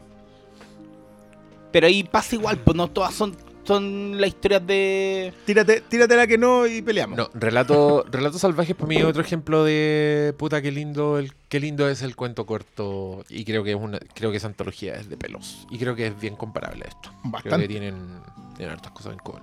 O y sea, harta fortaleza. yo creo que, que al igual ¿Cuál, que es, cuál es esta, la que menos te gusta, Malo, de relatos salvajes? Eh, del matrimonio, un poco no. No, anda, yo, yo se lo dije a todo el mundo después de que vi Relato Salvaje. A mí me invitáis a un matrimonio y no es de este nivel, yo pido de vuelta el regalo. ¡Qué hueón! Es- Eso es un matrimonio. Y a mí me encanta que hay un, hay un personaje que es uno de los pocos que se queda hasta el final. Es un tipo que anda con la, con, como con la suegra y la señora. Tipo de traje que anda. Y, y se ha quedado hasta el final después de toda la pelea. Es un tipo que pasa de fondo, ¿no? Y ya cuando se vuelven a agarrar a besos y empiezan como a echar los platos y a agarrar, el loco hace la gran... Sale, vaya.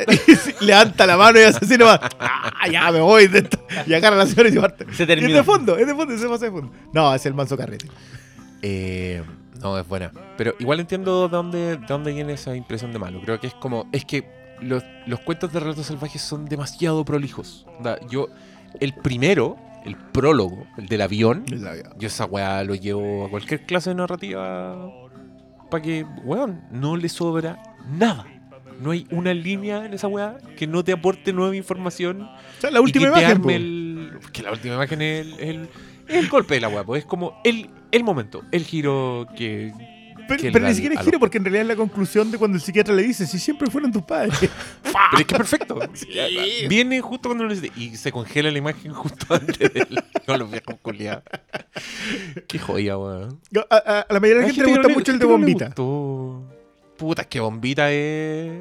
Somos, Único- todos, somos, todos somos bombitas, po, weón. Es una Y, fantasía. no, y tiene a único actor argentino. Tiene único actor argentino.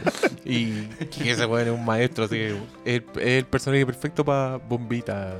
Sí, porque tiene la subida de tono así como con un tipo tranquilo, pero le baja y, y te agarra de putas. Pero si, estoy- si no tiene marcada la amarilla. Ese weón, Darín tiene algo, weón, que yo no, no sé qué explicarlo. Tiene como esa cercanía, como que parece ser un weón común y corriente, pero que tiene grandes exabruptos de autoridad en que tú lo respetáis, pero al mismo tiempo el weón es papá, al mismo tiempo el weón es como hermano mayor, ¿cachai? Sí. Por eso yo creo que Campanella lo usa también, porque le, le- le construye personajes que son así. Y en el hijo de la novia, sobre todo.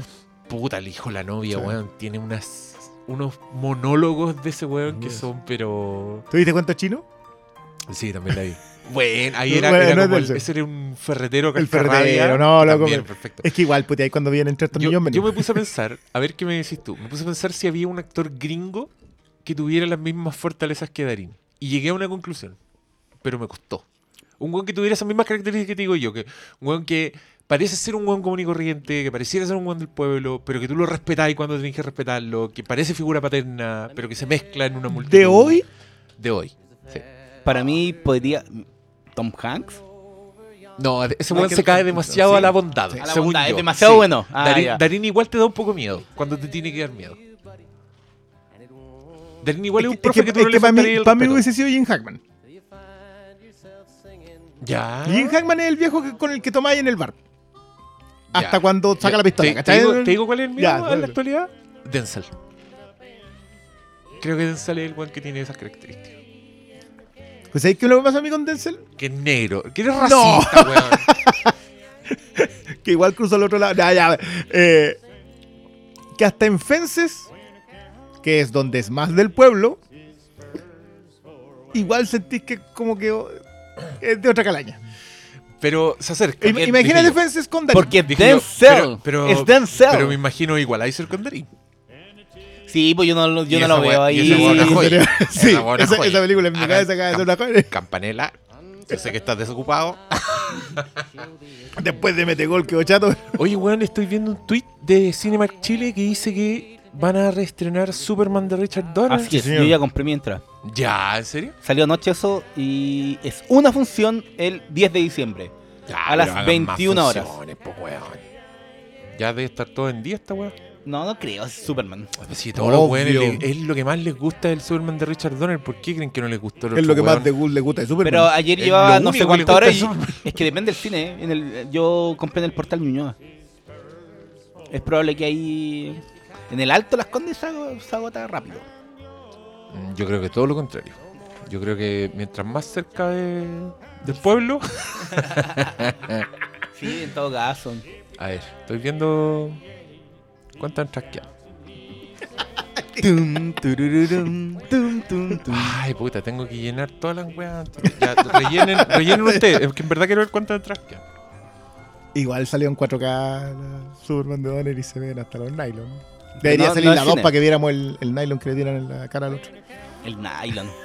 El, el celofán rojo. Yo no quiero ver Superman en 4K. Me niego, no quiero matarla. ¿Por qué Pero crees las que la películas no mueren por eso. No, pero- Por ejemplo, un habitué del que hablamos aquí, Daniel Hernández, dijo, puta la weá, igual, igual se notaba el plumavis de, lo, de Krypton, como que... A ver, re- Pero el esa el- se primero- nota- pero esa weá se nota en Blu-ray. primero eso es mentira. Porque Daniel Hernández no ve.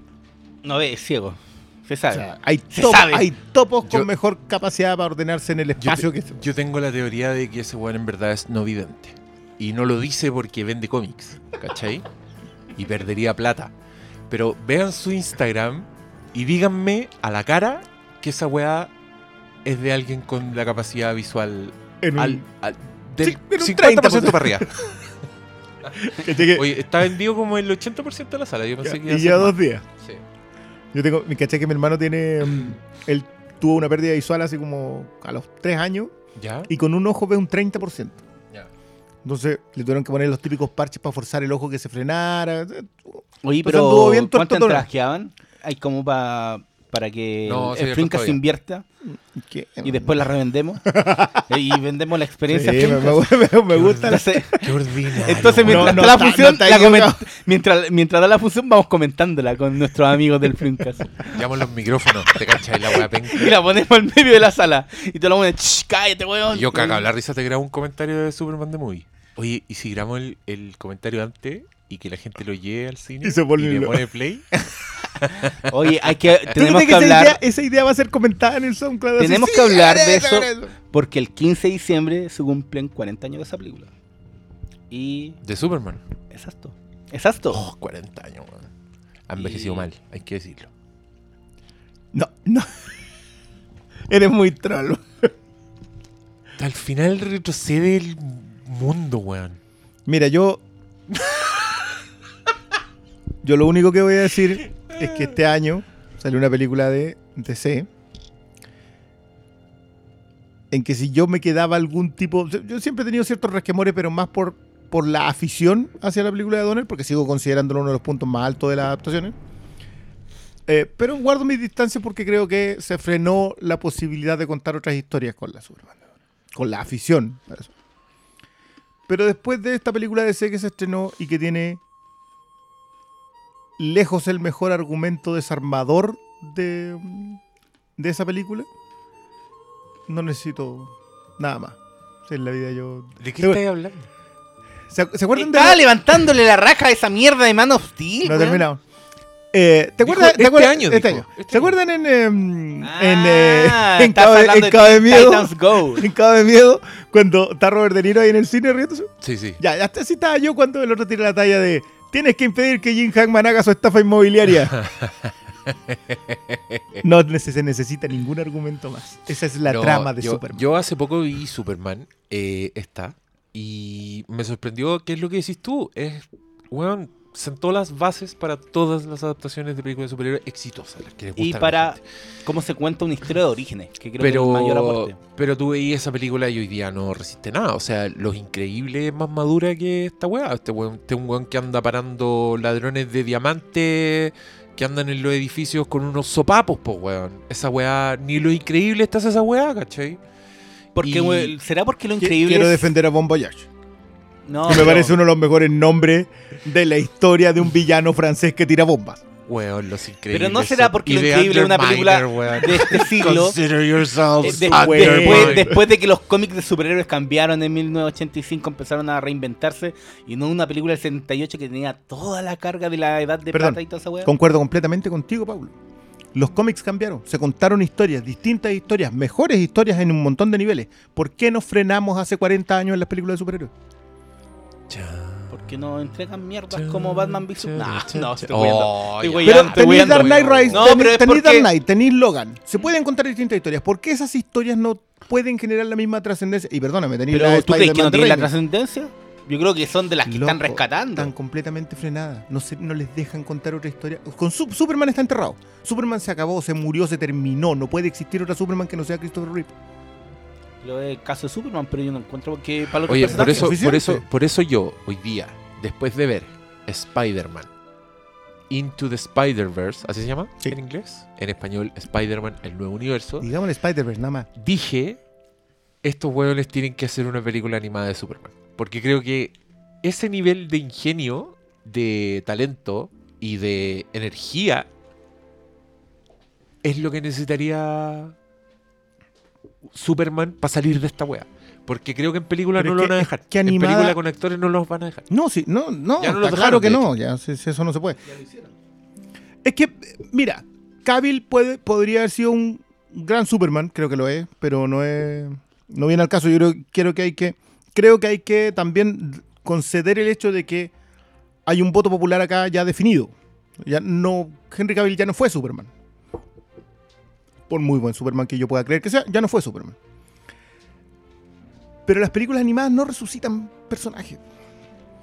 Si películas animadas de Superman, hay muy buenas películas animadas de Superman. Pero la yo no serie quiero- animada de Superman yo es extraordinaria. Yo no quiero que resuciten a Superman. Yo quiero ver una historia de Superman a toda raja. En pantalla. Está la de, de Turpin- nuevo. Ah, ya, en pantalla. Sí. Mira, si yo lo comparto. ¿Sabes lo que pasa con, con Spider-Verse? Que es demasiado. Dimos el salto a la otra. Demo, No, di- de- contemos no, unas palabritas. aprovechen, de- aprovechen, po. Pero- contemos unas palabritas. de- Así, cosa súper chica.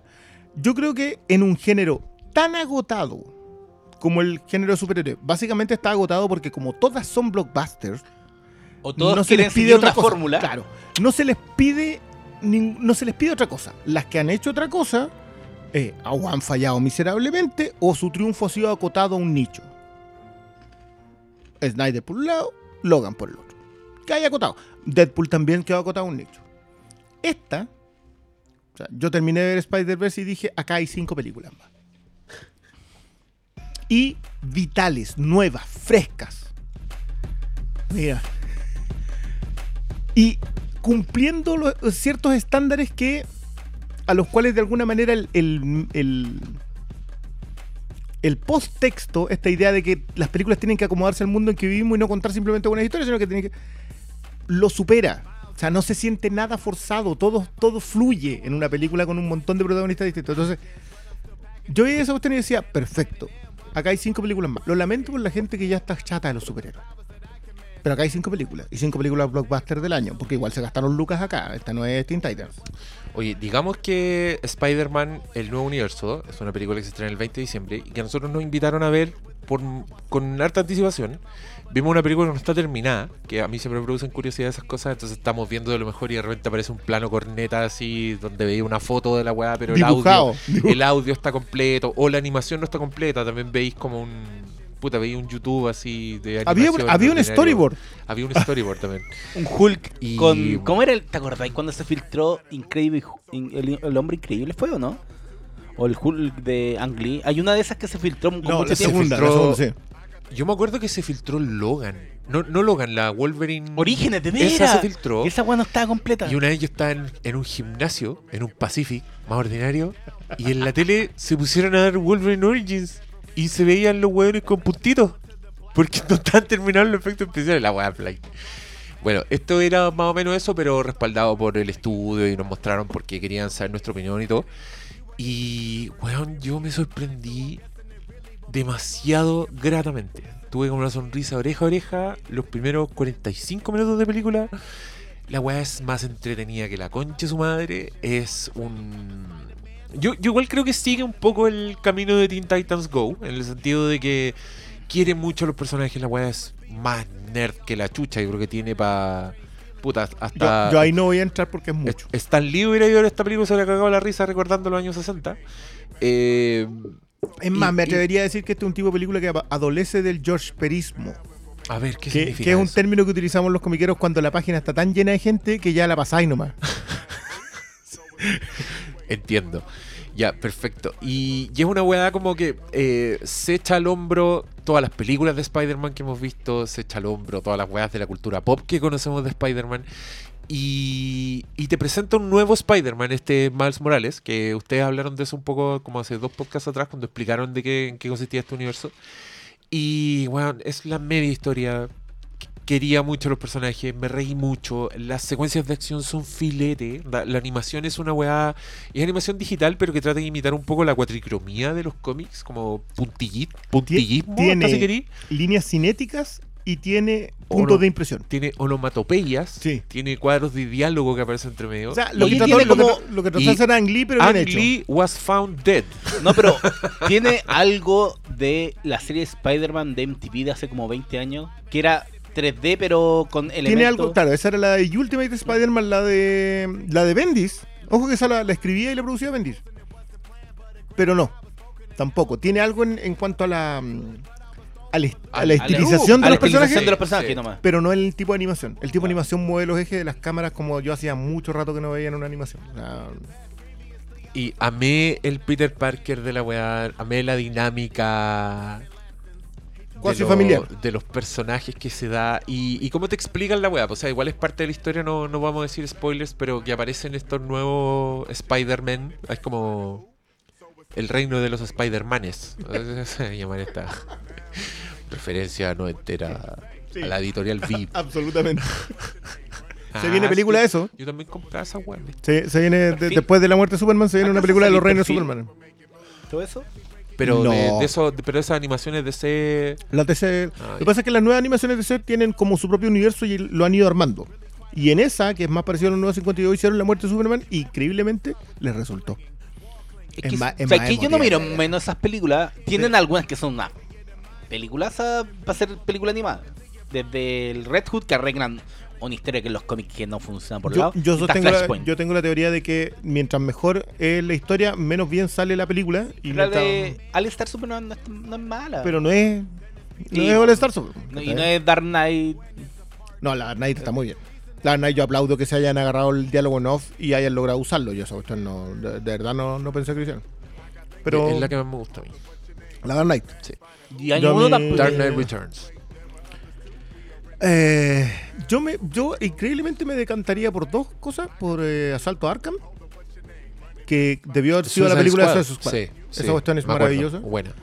Y Under the Red Hood, que a mí yo a mí yo Jason Todd yo no lo tolero. Yo creo que su muerte es lo único bueno que ha tenido ese personaje como personaje. Eh, pero ¿No la te película- gustó la época Morrison cuando estaba loco? Igual era buena esa historia. No. Eh, Ya, pero habla de Spider-Man, po, Ya, si esa la vimos hoy día. eh, Para que la gente se prepare, porque vamos, vamos a regalar entradas para esa premier. En algún lindo. minuto. En algún minuto, así que estén atentos a nuestras redes. Síganos en Instagram.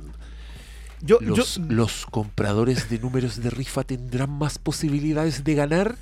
No lo sé. Pero dejo la pregunta en el aire. Eh, um, ¿cómo, ¿Cómo decirle a la gente que tenga las expectativas en un punto alto sin decirle que las tenga demasiado alto para que se decepcionen? Yo creo que es, es entender que esto es una película muy nueva, muy única, muy ina- inédita a mi gusto, porque de verdad que tomaron un universo entero y lo integraron. Y con éxito, quiero agregar y yo. funciona muy Sí. bien, porque no solo que te presenten a todos los personajes y que los personajes te, te agraden, sino que incluso los momentos que son de absoluta caricatura, un par de villanos por ahí que yo dije, ah, pero funcionan. po". Es que, weón, a mí me impresionó lo, lo mucho que, que funciona como en distintos niveles. Porque, mira, Sí, es sí, un sí, guion que yo a este weón ya, hagámosle un monumento de una weón. El guion es de Phil Lord, parte de la dupla Lord Miller. Ah, eh, que ya escribieron Lego de Lego Movie y nos dejaron a todos peinados para atrás porque todos dijimos que esa weá película Lego, weón, y resultó ser más inteligente, chistosa que la chucha. Hicieron 21 y 22 Jump Street, que son joyas, comedias de acción filete que comentan el género, comentan las secuelas, comentan todo. Hicieron, bueno, Lluvia Hamburguesa, que es una película de animación bastante. Las dos son de decente. La primera estoy seguro que es de ellos, la segunda no sé. Puede que estén ahí como productores nomás. La, la primera es muy interesante. Es una joya esa weá. Y fueron los que echaron de Han Solo, que yo viendo esta película volví a lamentar ese despido. Digo, estos weones deben haber estado haciendo una weá muy bacán. O abriendo, Y- abriendo un mundo. abriendo un mundo. Y esta weá, como les digo, funciona en muchos niveles. O sea, si ustedes tienen niños chicos, llévenlos con confianza porque la acción y el humor van a ser suficientes para los cabros chicos. Eh, si ustedes son pailoncitos, vayan igual porque la weá tiene, tiene hartos matices en la historia y tiene hartas complejidades narrativas que yo creo que los van a dejar bien contentos. Y formalmente la weá es filete, weón. Hay un villano. Ese villano, el villano que tú sabes cuál, Sí. que, que, que lo acompañan, weón, no sé si es la banda sonora o si es un efecto sonoro, pero la weá resulta ser completamente intimidante y le da como una sensación de novedad a la weá que ya se les quisiera en las películas de, de acción real. Eh, yo sé que todo yo sé que Sam Raimi le sacó el jugo visualmente a, a Spider-Man y uno tiene la sensación de que ya lo vio todo. Pero como estos weones dan vuelta a la cámara y el horizonte, weón, en muchos planos, me hicieron sentirlo fresco, weón. Pese a que he visto 700 weas de Spider-Man en Yo uno de los todas las pantallas. Yo sé que, que no, de- son dos películas de las que no hablamos, digamos, pero las de. Las dos Amazing Spider-Man sí tienen esa característica de que, de que mueven la cámara para Spider-Man, porque el tipo sabía que no podía superar las de Raimi, entonces tiene que irse por ese lado. Sí. Y creo que esta igual se alimenta un poco de esa vertiente, de... Sabemos dónde se pueden colocar las cámaras para un personaje en digital en un escenario, pero acá podemos hacer otra cosa. Y los Sí. tipos se meten en donde no... En donde uno, yo no esperaba que entraran. Y, Eh, y es, y es tan bonita la weá que en algún minuto yo me, me abstraje de la historia y toda la weá porque estaba disfrutando los planos, weón. Como que me daba lata que cambiaran tan rápido la página. Mira, Sentía que estaba es- leyendo el sí. cómic así por el hombro de alguien y ese alguien estaba dándole así, pa, pa, pa, pa, cambiando y yo, pero para, para, para, esa weá estaba súper bonita, déjalo un rato más, por favor. Eh, yo lo que tú dices a propósito de los niveles, yo creo que es una película que funciona a nivel familiar por dos razones más o menos importantes, que de nuevo no vamos a destripar. Eh, En su momento. en su momento le- Cuando le- Paulo la vea, porque hoy día no se apersonó a la función, pese a que estaba invitado. Eh, sí, yo entendí mal las instrucciones y no podía. Mira, mira, y no podía, bien. no podía. Tenía compromiso en la pega. De Había, que pero no podía parte- parte- había tantos asientos vacíos, Sí. yo lloré por ti. Dije, Puta. este weón podría estar. Pero sé que Bueno, pero que- quiero contar yo soy, no, pero Dale, yo, soy, dale, yo soy de los que pasa rabia viendo película incompleta porque prefiero ver lo que esté terminado. Así que No, no, no. no Con todo lo que ustedes han hablado. No, no, no pasado raya. No, Claro, Lo que pasa sí, es que esas claro. cosas que pasan, eh, tú ya estás entregado a lo que está pasando. Ah, ya. O- e igual a mí hubo un momento que me mató porque la escena era brillante. O sea, yo estaba gozando con lo que estaba viendo y de repente me aparece un storyboard pegado en, una, en, una, en un Ah, ya. pizarrón y dije, ah, oh, esta la tengo. Ahora, ojo, yo esta la veo dos veces en el cine de nuevo. No, sea, amigo. sí o sí tengo que ir con la, con la heredera porque la heredera es... Yo también, yo después también con voy el- a llevar cabra chica, ojalá que me la aguante. Pero le gusta lo increíble, así que creo que le va a gustar. Eh, por, eh, es que a eso es lo que yo me refiero con los niveles. Te puede funcionar un nivel de entretención, o sea, un cabro chico acá no tiene ni un problema para verla. El pailón mm, tampoco, porque va a identificar muchos personajes. Pero acá el, el, el ñoño viejo, el que, el que de verdad lee cómics, digamos, no el- Lo disfrutar. no- hay unos chistes de fondo, loco. Ya, la zorra. De, de verdad, yo vi pasar tres que dije que, claro, fue el único que se rió, como el- tampoco éramos tantos, habíamos como siete personas, seis personas. Hay, hay, hay una talla que yo, por favor, de- marquemos aquí que yo necesito comentar porque es un golazo, pero así de eso. Al ángulo y de media cancha, que pasa, piola, weón. No, pero para el viejo, para el pailón, disfrutáis que eh, todos los universos que has venido leyendo por 25, 30, 40 años están todos. sé que me gusta escuchar esto porque en los últimos años, ya igual esto es Sony, pero en los últimos años el imperio Disney cambió un poquito lo que era el esquema Marvel. Siempre históricamente Spider-Man ha sido el personaje más importante de Marvel. Pero eso cambió a partir del año 2008 con la irrupción de Iron Man y todo el impulso de los derechos cin- cinematográficos. Pero este año sin duda ha sido el, el año de Spider-Man. Más allá de, señor Stark, no me siento bien, esa guapa fue un pelo en la cola porque tenía el videojuego, que es una joya. Que todos los, Sí, sí, sí, sí. que todos los gamers, yo esa weá me lo, me lo terminé al toque porque es una joya ese juego. Y ahora está la película y, y más allá de que esté Venom, puta, bacán que Spider-Man esté recuperando el sitial que siempre ha merecido y que siempre debe tener en Marvel. Pero, ¿sabes qué? Yo creo que ahí hay un. Yo creo jamás pensé que llegaría este día, pero. Sony, que es probablemente quien más ha maltratado sus personajes. O sea, Fox puede tener los cuatro fantásticos, pero también tiene Logan, ¿cachai? Y también tiene Deadpool. Pero y Sony también tiene. Spider-Man 2, que para mí es una de las mejores películas de superhéroes Eh, eh, sí, creo que lo- le, le hemos tirado las flores. Y, y yo no desprecio tanto a las Amazing. Yo sé que ustedes sí, creo que tienen todas las fallas posibles, pero no las desprecio tanto. Pero aprendió de sus errores. Entendió que la idea de abrir los mundos no puede funcionar en el mismo nivel que lo hacen los demás. O sea, porque claro, Marvel puede abrir su mundo a una película con una protagonista, el- que va a ser la película, qué sé yo, 19 o 20, eh, e integrarla completa a un universo, o puede hacerte la historia del, del rey de un país africano, ¿cachai? E integrarla a su universo porque necesita solamente colocar un personaje del otro lado. Pero Sony no puede hacer eso. Porque no ha presentado ningún universo, no ha presentado estos personajes. Y la gente necesita que se los presenten. Entonces, Venom funciona porque es un universo que la gente no conoce. Y como no conoce, y vaya a saber uno por qué la película sí le gustó lo suficiente para haber recaudado 800 millones de dólares, los tipos están salvados. Presentaron a los villanos y ahora pueden seguir haciendo historias con esos villanos. Van a tener que hacer más chistes en la otra porque a la gente lo que más le gustó es que Venom converse con Tom Hardy. No importa, funciona. Pero acá, yo ¿Tú crees que esa va a empezar mucho más en los remarcados los cómics a futuro? Loco, las portadas de los cómics vienen, las portadas de, lo- de, la, de los Blu-ray vienen así. Los tipos entendieron que ese es el chiste que funciona, a- agarremos el meme, en vendámoslo más, el triple. Pero acá yo la vi y dije, acá hay cinco películas.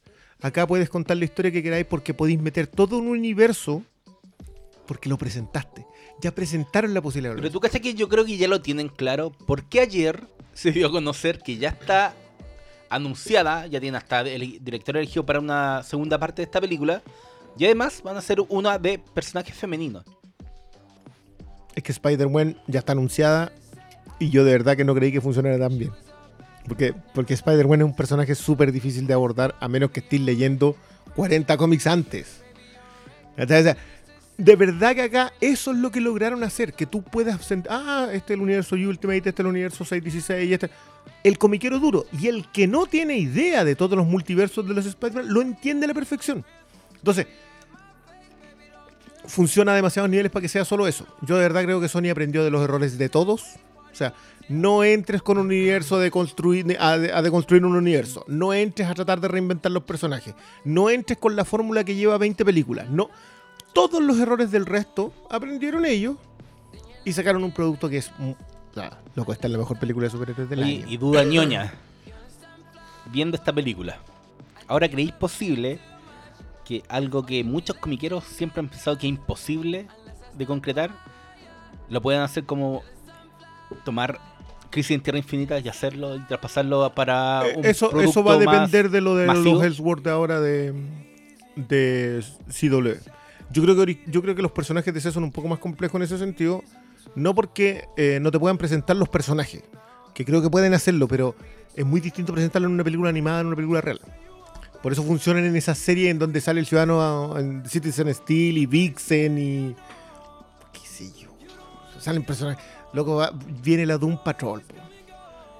De, de verdad. que- que- hace 10 años le hizo la idea de que estuviese viendo una serie con Grayson, con Raven, con Cyborg, en donde salía Halcón y Paloma, por loco. Esas son las series que hoy día estamos viendo y la gente no, no- yo siento que no las están apreciando. Oye, perdón que lo interrumpe, pero creo que vamos a cerrar el kiosco un rato. Vamos a cerrar la comiquería. Eh, yo solo acotar que creo que este- estos milagros ocurren porque es animación. creo que sí, los sí, dejan más en paz, los dejan en libertad. Entonces, puta, la- el, el tipo de lo- las weas que vimos en Teen Titans Go, acá lo vemos en Spider-Man, pero más a un nivel estético aún más placentero. Un detallito. diga, diga. Este año es Isla de Perros, Wi-Fi Ralph, Increíbles 2, Teen Titans Go, Y ya está. Spider-Verse. La nominada a mejor película de animación. Y puta que está difícil. Pero el, Está difícil, weón. pero el Diego también dice que Hotel Transilvania 3 no podía estar ausente de, esa, de ese baile. Yo no, No, la sé, no yo no la he visto. A mí me encanta, pero creo ¿Que ese puede nivel? que se, puede que se le quite el puesto a Teen Titans Go, weón. Puede que Teen Titans Go cague en esa triada y este Hotel Transilvania. en Podría estar de acuerdo, sí. Sí, sobre todo porque Teen Titans Go, igual, independiente que yo creo que es una excelente película, Yo se también. toma muchos riesgos que la hacen, que la frenan para el público masivo. Sí, completa. Hay, un- o sea, la, La referencia vi- al Rey León, es- La vi de nuevo y me reí demasiado.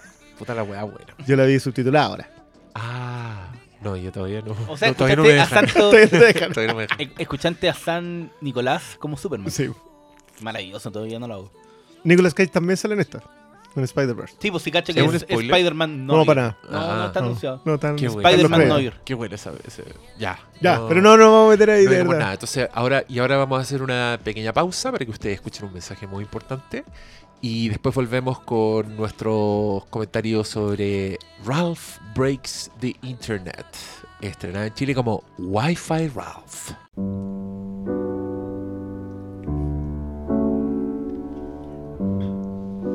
Bueno, queridos auditores, les tenemos una mala noticia. El Flimcast, su podcast favorito, corre peligro. Así es, la economía nos tiene contra las cuerdas y la permanencia de este programa depende de su caridad. Depende de que usted, sí, usted, se meta la mano al bolsillo. Y nos compre un número de rifa. Así es. Usted puede ayudarnos con una cooperación. Les informamos que ya están a la venta los números de la Reflimcast. Como siempre, se sortearán 10 cajas con premio sorpresa. Blu-rays, DVDs, merchandising. Cómics, juguetes, sorpresas. Si quiere salvar este programa de la ruina, del olvido, de la cancelación prematura, Casi 300 capítulos. Métase la mano al bolsillo. El primer premio, como siempre, consistirá en un Flimcast On Demand VIP. El ganador o ganadora escogerá la película que discutiremos. Y podrá apersonarse en la grabación. en resumen, ganamos todos. Ustedes premios y nosotros seguir haciendo lo que amamos. Salvar al Flimcast depende de usted.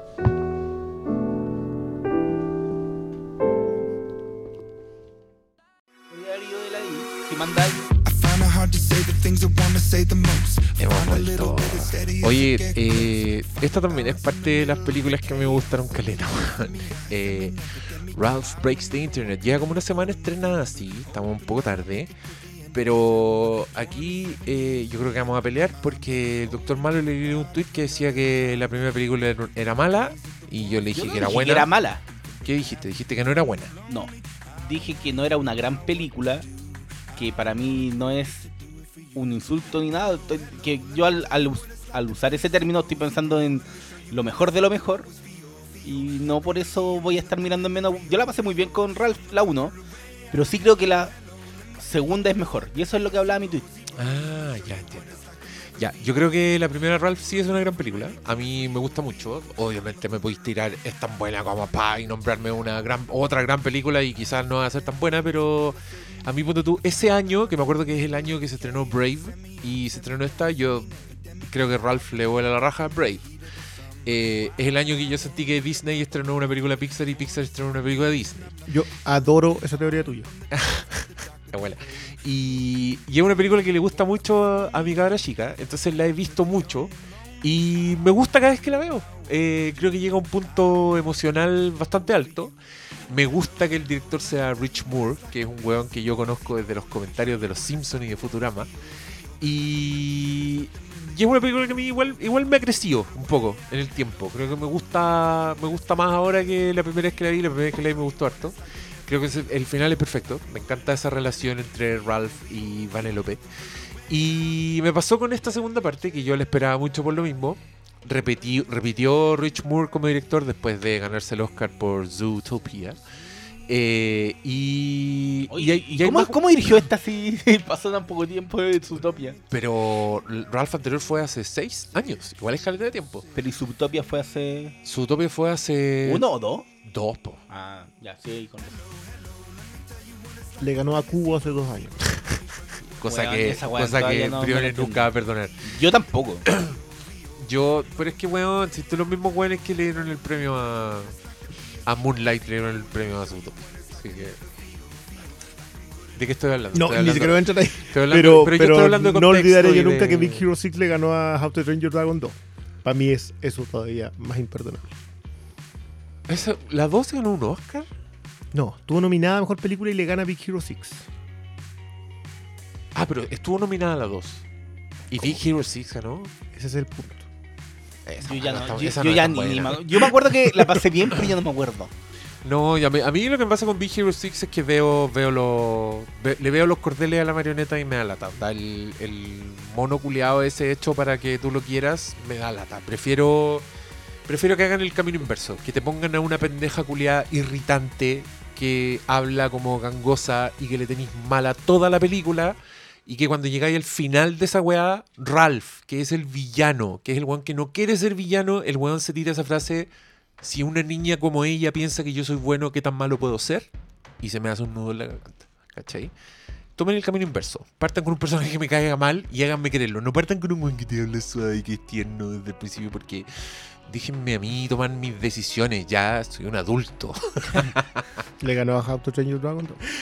Ah, A ver, pero en, ¿Y es buena la 2? Yo no me acuerdo. La 2 es buena, po. Pero, Pásala.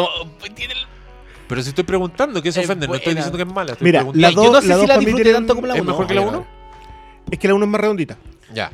Pero es que, es que, mira, la segunda tiene un, tiene un problema. No, mira, para la- cuando nos Los, fuimos. ¿no? los pailones. No, ya hablemos de animación, si estamos en para esa niños. Para mí la segunda, Para si niños, hubiese niños. terminado en el momento en que todos los niños estaban llorando, es perfecta. Puta, es que no me acuerdo ni siquiera para saber de qué estoy hablando. Es cuando Estoy el Basto termina en una pira. Y. Ya. El papá de. Y claro, y Hippo tiene que disparar la flecha. Si la película hubiese terminado ahí, cuando ellos tienen que volver a Berk, a retomar Berk después de todo lo que ha pasado, la película era perfecta. La tercera parte era una joya, todo era maravilloso. ¿Y qué pasa después de eso? Que Después llegan a recuperar a Berk. Ah, Y Y viene toda una pelea que es espectacular y todo increíble, pero, pero no. No, no, no, no. Aún así es mejor que. Hero. Por supuesto. Mira, yo todo lo, lo que quieran con Disney, creo que esa película funciona excelente. El cameo de Stan Lee es glorioso, pero no. No, Es que o sea, no- Big Hero 6 no hay cómo. Sí. A mí esa sí que no me lo entendí. Hasta, hasta lo de Zootopia puedo entenderlo. Pero la otra no. Sí, Pero, creo que estoy. Creo pero que ¿sabes estoy- qué? creo que estamos de acuerdo. no, no comparto el, el amor por Dragon 2, pero es porque me acuerdo que la vi en el cine y no, no me produjo gran cosa. Pero yo tengo un historial de no disfrutar segundas partes en el cine y después las veo de nuevo y me gustan mucho. Hace poco adquirí Los Increíbles 2 en Filmico local 018, el Paseo de las Palmas. Paseo Las Palmas. Gol. Puro filete, DVD, Blu-ray y UHD. En donde la gente se queda conversando. El, bar de Moe. El bar de eh, Moe, pero en películas. de lo- sí, donde está comprobado que el dueño no es ciego, así que no está vendiendo la pescada de No, que- no, no. no. Siempre un palo gratuito para echar Se lo merece, se lo ha ganado por años. Sí, por sus tallas, weón. Cada vez que me ve me quiere dar un beso en la boca ese weón. ¿Qué weón le pasa? Nadie sabe en realidad. No es mi tipo. O te quiere encajar un Artist Edition de algo. que, Mira, mira, mira, mira, mira, mira, mira. Llévatelo, llévatelo. ¿Cuánto cuesta? 150 lucas. Lo- los Artist Editions son hermosos, weón. Yo, yo me, se me llenaron los ojos de lágrimas viendo uno. Tenía tipo. uno. ¿Cuál? ¿o ¿No? Yo ¿Te tengo, tengo Dark Knight Returns. Sí, yo me compré uno. Invertí. Se me llenaron los ojos de lágrimas. ¿Cacha la weá que todavía sigue? Viendo Robocop vs Terminator. El weón Ah, tiene un. sí. Tiene el Artist Edition de Walter Simonson y me dio mucha emoción ver las manchas de corrector, weón, de la weá para el weón arreglar los condoros en una ilustración así de la puta madre. Bueno, para la gente que no sabe, Artist Edition, de repente los, las editoriales en el, en el primer mundo sacan una edición limitada de algún cómic, pero es una edición que se llama, que tiene distintos nombres la editorial, pero Artist Edition, creo que el otro es como Artifact. que t- reproducen el arte tal como salió de la mesa del dibujante. Entonces son gigantes, son del de porte, del porte en que las dibujaron. Y reproducen todo lo- lo- lo- el scotch pegado, el, el parche que pusieron encima cuando se mandaron un condoro. Veis como los trazos de plumón antes de que limpien todos los negros. Y es una hueá hermosa, en verdad es como ver un original, es la reproducción del original. Y, y Shazam Comics tiene ahí en su, en su Todos. gabinete escondido, tiene una cantidad impresionante. Los tiene todos, salvo tiene- uno. tiene el todo. otro día lo pregunté y dije, bueno, te falta uno. Sí, me falta una wea de Spirit, pero no me importa tanto. Y como, ya, y llegáis y es. Yo, te- yo tengo uno solo de eso y gasté harta plata, pero no lo he sacado porque no, no tengo la vitrina para ponerlo. Necesitáis una chill. Es que, weón, esa weá es para... Paso, esa, esa weá donde los sacerdotes ponían su... Yo, yo no me compro libros de, en general de arte. Yo no, soy tan fanático del arte en general, pero, pero esos libros de los ilustradores les he hecho el quite olímpicamente durante años. Hasta que me empezaron a regalar esos. Es típico el regalo del cumpleaños que queréis sacar. Me regalaron uno. Y lo abrí y empecé a mirarlo. Y así como, no. Me Pero, falta esta ¿por qué- portada, me ¿Por falta qué esta decís que no eres fanático del arte, weón? Tener una pieza entera llena de weá. Porque, ¿de qué porque no soy seguidor de los dibujantes. Más de, Ah. de los guionistas. Yo soy más de los guionistas. El problema es que cuando, de- no sé, pues, me regalaron el de Yok. Ya. Oh, ese Oh, libro, no. weón. Y así como. No, pero inclusive los más masivos te pasan un Marvelocity de Alex Ross. No, no, pero yo los de Ross los tengo los tres. Tengo el de Dynamite, tengo el de Marvel y tengo el de DC. Me- el- mi favorito es el de Dynamite. Para mí lo que él, él dibujaba del fantasma se notaba que había un amor ahí. Porque un libro para Sí, viejos, sí, weón. sí, ¿qué importa? sí. Oye, lo que tiene una portada en que el, el fantasma está hecho con la sangre que le está cayendo, con eso se le hace la máscara. Oye, ¿por qué volvimos a abrir el kiosco? No te- Si yo dije perdón, que- perdón. Claro, el kiosco, de repente vais bajando, vais bajando por la alameda y pasáis por el kiosco. Ustedes me llevaron, ustedes me llevaron para allá de nuevo. Ya, pero no, yo les, les estaba diciendo que vi Los Increíbles 2 de nuevo y siento que hay que hacer el podcast de nuevo. Tengo que pedirle disculpas al respetable. ¿Hubo podcast de lo Creo, increíble? sí, pues sí. No me pues, acuerdo. y no- Fue y uno de los del sillón. Hablamos súper poco de Los Increíbles, creo yo. Ah, Y nos Pero- pusimos a hablar de la revistería. Del- Yo, a mí personalmente creo que lo que me pasó fue que eh, habían pasado décadas desde el estreno de Lo Increíble y creo que no aprecié bien lo que nos dieron. Creo que esperaba otra cosa. Pero ahora viéndola en, mi casa, como las secuencias son tan hermosas, como la ejecución de la weá y, y la dinámica de la familia, como entender, entender una familia como un grupo de superhéroes donde todos los integrantes de la familia tienen características Puta, ahora me pasó que vi a Jack Jack como una guagua, ¿cachai? Y que todos los poderes de Jack Jack son una guagua, una guagua. para un padre, ¿cachai? O sea, el weón se multiplica. El weón se transforma en un monstruo que grita. El weón se incendia. El weón desaparece porque se va a la cuarta dimensión, ¿cachai? Y por ahí me fui, como que Violet es una loca que es invis- invisible y que hace campos de fuerza y es adolescente.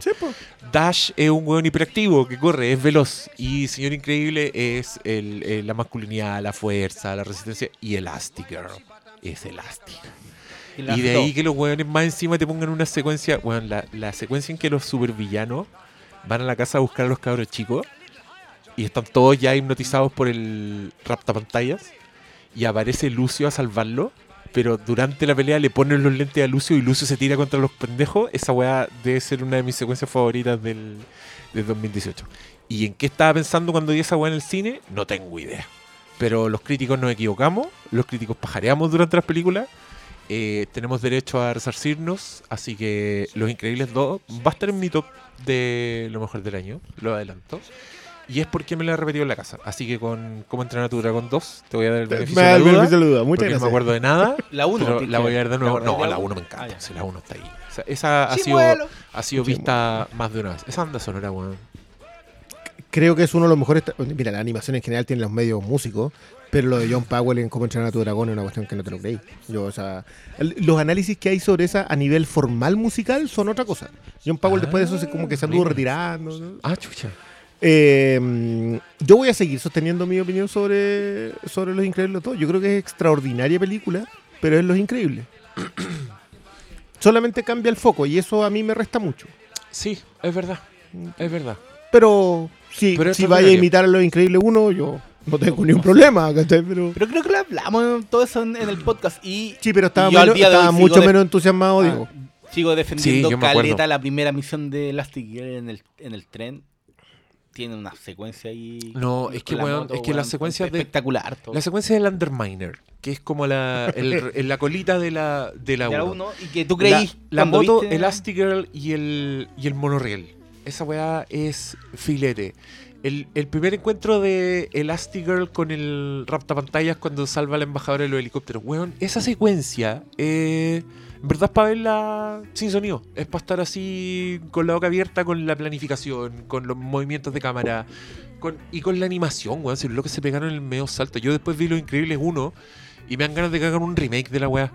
Porque. No, no, yo para mí, los para mí lo de- increíble uno, la secuencia de Elastigirl infiltrándose en la isla, para mí es uno, un- esa cuestión de una clase. O sea, yo ahí de partida Pero y aquí no, no podéis sacar de eso. La, la secuencia del avión, weón, con los cabros chicos y los misiles, esa weá no se puede creer. No, a lo que voy con el remake es que. la, calidad de animación. es que weón la cagó. Pero es que el eso pasa salto mucho que se pegaron Con fue. Toy Story. No, la Toy Vea Story la es 1 ve la uno y la No. 3, es como, No, weón, Toy- weón. Toy No. Story 1 parece un video de YouTube. Así, es una weá horrible. Pero ¿sabes lo que tienen que hacer? Agarrar los cortos de Pixar y verlos cronológicos. Puta, Con eso- también, con eso. weón. Nick Nack, el del monito de nieve, sí. esa weá es más ordinaria que. Se está hecho con Esa weá- polígono. Esa weá hoy día la hacía en Paint. Pero que la gracia que al final de todas esas películas que, más allá de eso, de la calidad de la animación, para mí Toy Story 1 es una joya, weón.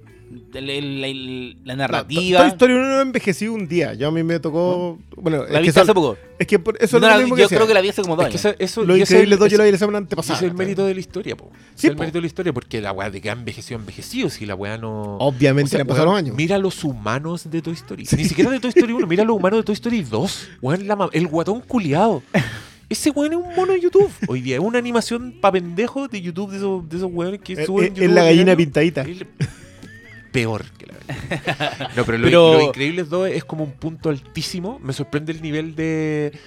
El diseño de personajes humanos que tiene Los Increíbles 2 es, es palpico. Yo No, te ni diría que son ni los te digo para nosotros los temas de los superhéroes. Y los super. weón, El- ese- el ese- plano ese de los superhéroes, O, el- los- o los son- poderes de los claro. weones que. No.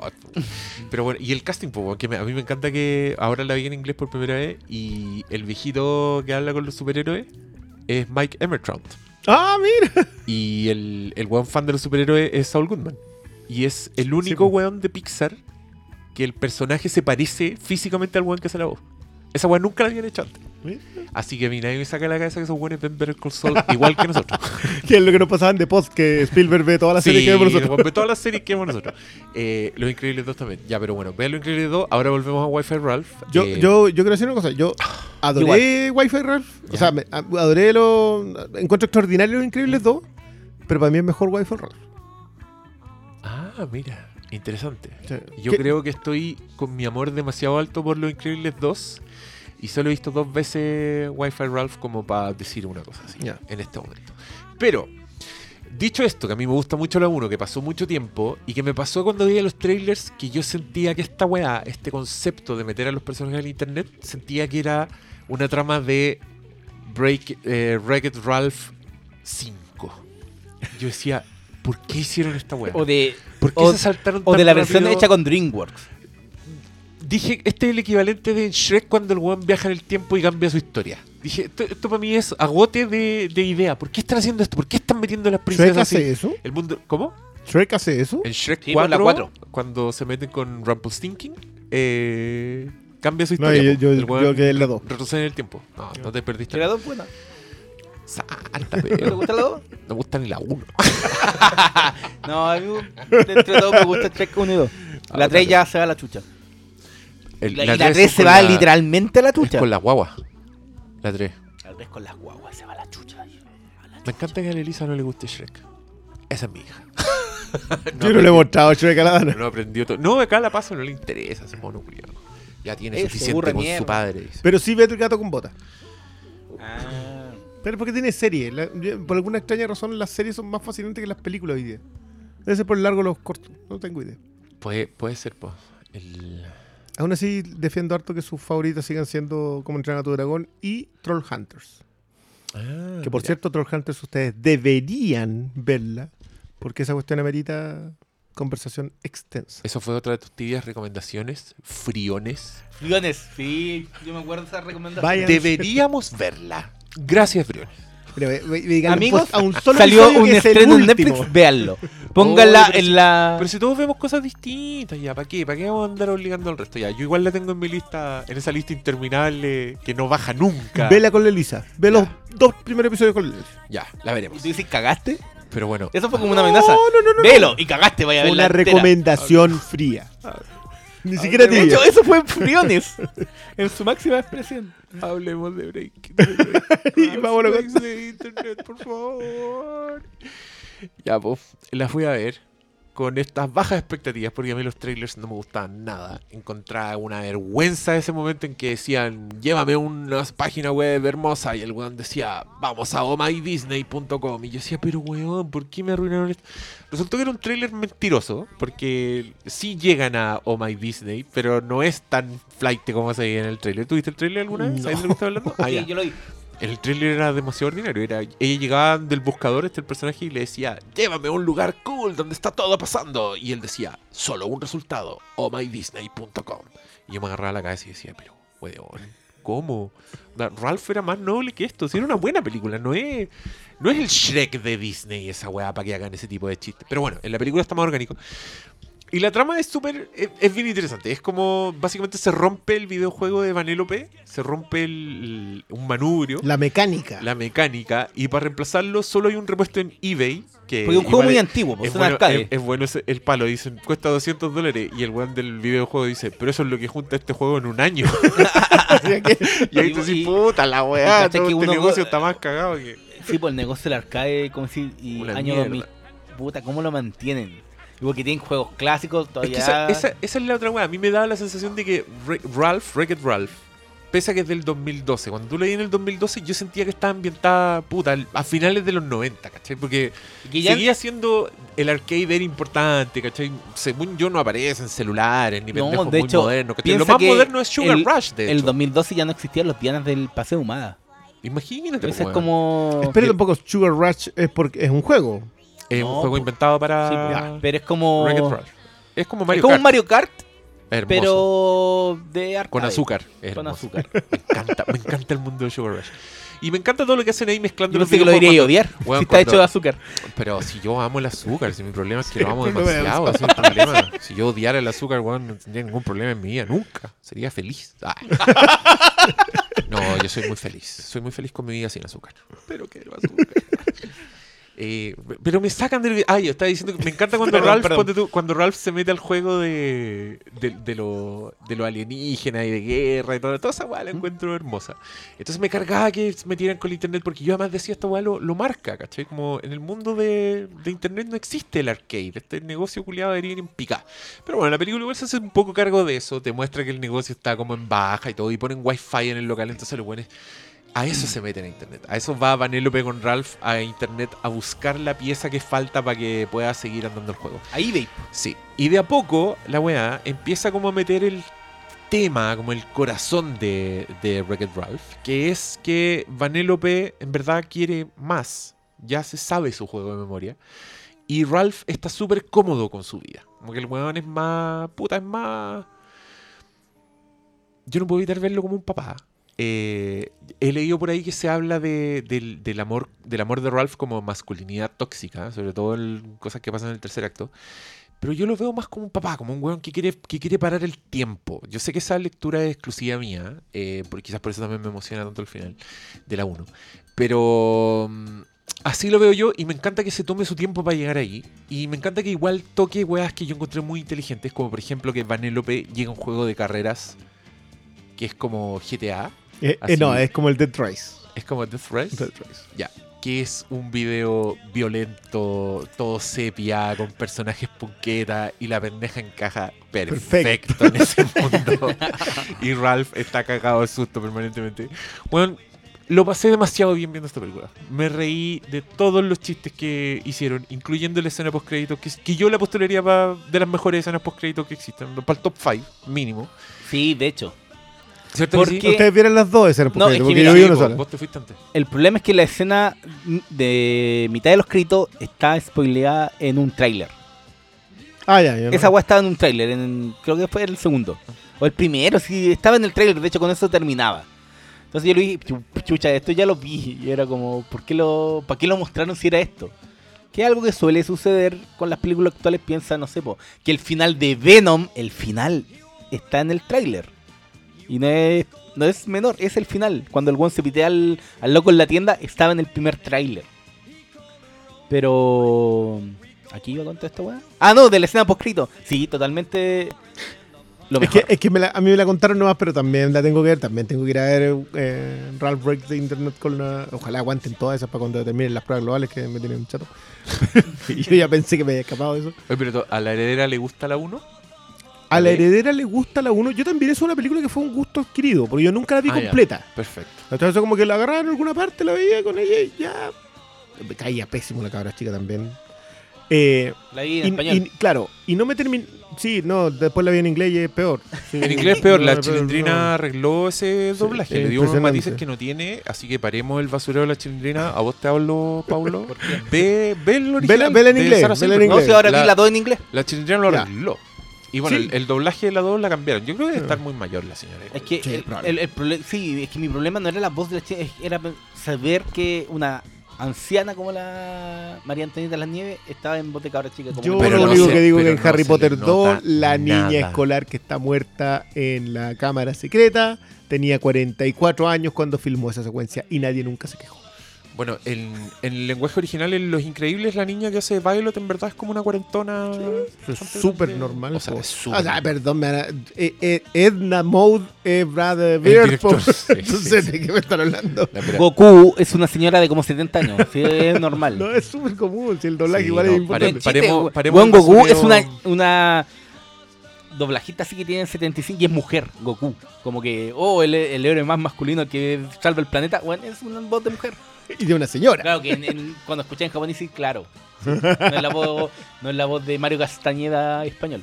A mí me pasa que eh, creo que la gente reacciona al doblaje de la chilindrina, pero en verdad está re- reaccionando al personaje de Vanellope. Porque el personaje de Vanellope es irritante. Es Sí. una pendeja que tú querís hacer callar. Creo que es el punto, ¿cachai? Eh, y- pero la chilindrina le da matices. La chilindrina, pobre María Antonieta de la Nieve. No que volvió la esa señora ¿no? tiene una cantidad. O sea, Sí. la. Su trabajo como Doro- olvídate. Dorothy, el mago de es María Antonieta de la Nieve. Todos los Oye, pero ¿no volvió la doblaje- No, po, Ah, otra en español, no, otra voz. Es otra, es otra voz. Ah, Em, y Bueno, bueno, Yo el- quiero decir algo con respecto a lo que dijiste el de la lectura de la toxicidad masculina en el personaje de Ralph como amigo. ¿será un spoiler eso? Eh, no, porque yo creo que igual ya está en la primera. Ya, a ver, dilo. Pero eh, digámoslo, para no entrar tanto, es como el apego que siente él para que las cosas con Penélope no, Eh, no cambien. exacto, porque eh, yo creo que sí funciona en los dos niveles la relación de Vanellope con eh, Ralph, que es tanto son hija-padre eh, como amigos. De- y, y- y creo que no son excluyentes esas relaciones. Por eso también me funciona el freno que él intenta ponerle a que ella no esté, porque, porque es como cuando Drácula ve a Mavis como niña. po. Claro. Si así funcionan, al fin, uno, más o menos tiene claro que así siempre va a funcionar. ¿cachai? Pero también funcionan como amigos porque ya han tenido una relación por. Llevan seis años estacionados ahí haciendo lo mismo. Entonces, se conocen completamente, se saben los gustos y si- siguen siendo amigos cuando se van al internet. Por cierto, es maravillosa la explicación de cómo funciona internet. Hay un trabajo de pedagogía para que un niño entienda, un adulto que no sabe cómo funciona la búsqueda de páginas, la transmisión de información, por dónde pasa, cómo va, cómo funciona el internet, está Está hasta la Deep Web. Está hasta la Deep Web. todo. O sea, todo funciona increíble. Pero creo que es bueno abordar que el personaje puede tener esas características, pero tiene el corazón puesto en, en otro lado. Que creo que es algo que no necesariamente se aborda en la discusión sobre la toxicidad masculina. Es que no, yo no lo No vi es- así como toxicidad masculina. Es que- Realmente. es que creo que lo presentan. Es que sí, definitivamente tiene algo de eso, pero a mí también lo que me pasa con, con Ralph es que creo que no es un representante de, de la masculinidad, ¿cachai? Creo que Ralph es un personaje que nunca había tenido un amigo. Claro, mí- porque mí está, eso- era el eso- villano. Eso es lo que me distancia de esa lectura, claro. En la primera. Vanellope es su primera amiga. Entonces el weón no sabe dejarla ir. Tal como un padre primerizo no sabe enfrentarse al crecimiento de, de un hijo, ¿cachai? Eso es lo que me pasa. Y, y otras cositas más que son spoilers y prefiero no, no decirlas porque tienen que ver con, con el desenlace de la weá. Y creo que no sé si todo el mundo vio esta película. Pero, mm, pero me, me gusta esa, esa riqueza de lectura. Creo que es un paso más allá de ese tipo de relaciones que hemos visto. Yo emparento en la relación de Vanellope con Ralph a la relación de Boo con el monstruo de Monsters Inc. De hecho, los finales Con son Mike. súper parecidos. No, No, Mike, es el verde. ¿Cómo se llama el y- otro? Mike Wazowski. Sully. Oh, Sully. Sully. Sullivan. Eh, es como Boo con Sullivan, ¿cachai? Que es un weón que encuentra a, esta, a este ser indefenso y se encariña con él. Solo que Boo es adorable y es muy inocente y Vanellope y es no así pelota. Sí, ¿Sabes qué? A mí, a mí, por lo que te decía, siempre la agarraba como de la mitad, veía al final, y como que no. Por ejemplo, nunca había visto cómo se conocían con el, el- el plomero, el. Felix Claro, con la. con la soldado. Con la soldado. buena esa. Y es impresionante. De hecho, yo, Starbucks. yo eché mucho de menos a esos dos personajes en esta película porque los buenos no, no van a internet, se quedan fuera de esa claro. trama. O sea, de hecho, los personajes que se quedan, yo igual encontré brillante, por ejemplo, las idas a los otros videojuegos, cuando van a tomar. Sí. Que te porque Sí. están mirados desde arriba, cambian las Sí, animaciones, siguen las mismas voces. Ese tipo de cosas que no me funcionaban tan bien en la primera, sí me funcionan muy bien acá. Ah, mira. Eh, pero hay una cosa que en la primera no me funciona para nada, y acá me funciona casi a la perfección, que es que yo entiendo las personalidades precisas de cada uno de los dos. En la primera, como es una historia de transformación de Ralph, Ajá. pero que en realidad no se transforma él como persona, sino que se asume como persona. O sea, sabes que a mí Se me toca... acepta. Claro, se acepta. A mí me toca hacer esto en la vida. Esta es mi pega, esta es mi función. Y, y, la, y esa frase que tú decís, si esta niña me puede considerar un héroe, yo igual puedo seguir siendo quien soy. Más allá de... No estoy tan de acuerdo con eso. ¿No? Es que Ralph se sacrifica, po, en la primera. Sí, po. El, Pero- weón, el weón cree que se va a quedar en el videojuego. Cuando va a atender en la trampa, el weón dice hasta aquí llegué. ¿Cachai? Porque ustedes van a poder salir, pero yo me voy a quedar dentro del juego que se va a Que apagar. se va a pagar. ¿Cachai? Entonces, para mí, el sacrificio es- no, no es asumirse, es como es el weón, es ser héroe sin darse cuenta, sin buscar ser héroe. ¿Cachai? No anda buscando la medalla, anda buscando salvar a la pendeja. Y Claro, weón- pero, pero la frase eso, que va diciendo en todo ese rato, igual es una frase de entender que es su rol en la vida. Que soy el malo, pero es, es bueno ser el villano, digamos. Pero eso no me define, me define lo que Claro, hago. eh, exacto, pero es porque entiende que lo que es, o sea, que lo que hace no es lo que es. Ajá. Sí, ese proceso de aceptarse a sí mismo, de entenderse a sí mismo y de seguir. Por eso a él también le cuadra tan, tanto en esta segunda ser simplemente quien es. Su, nivel de madurez llegó hasta ahí.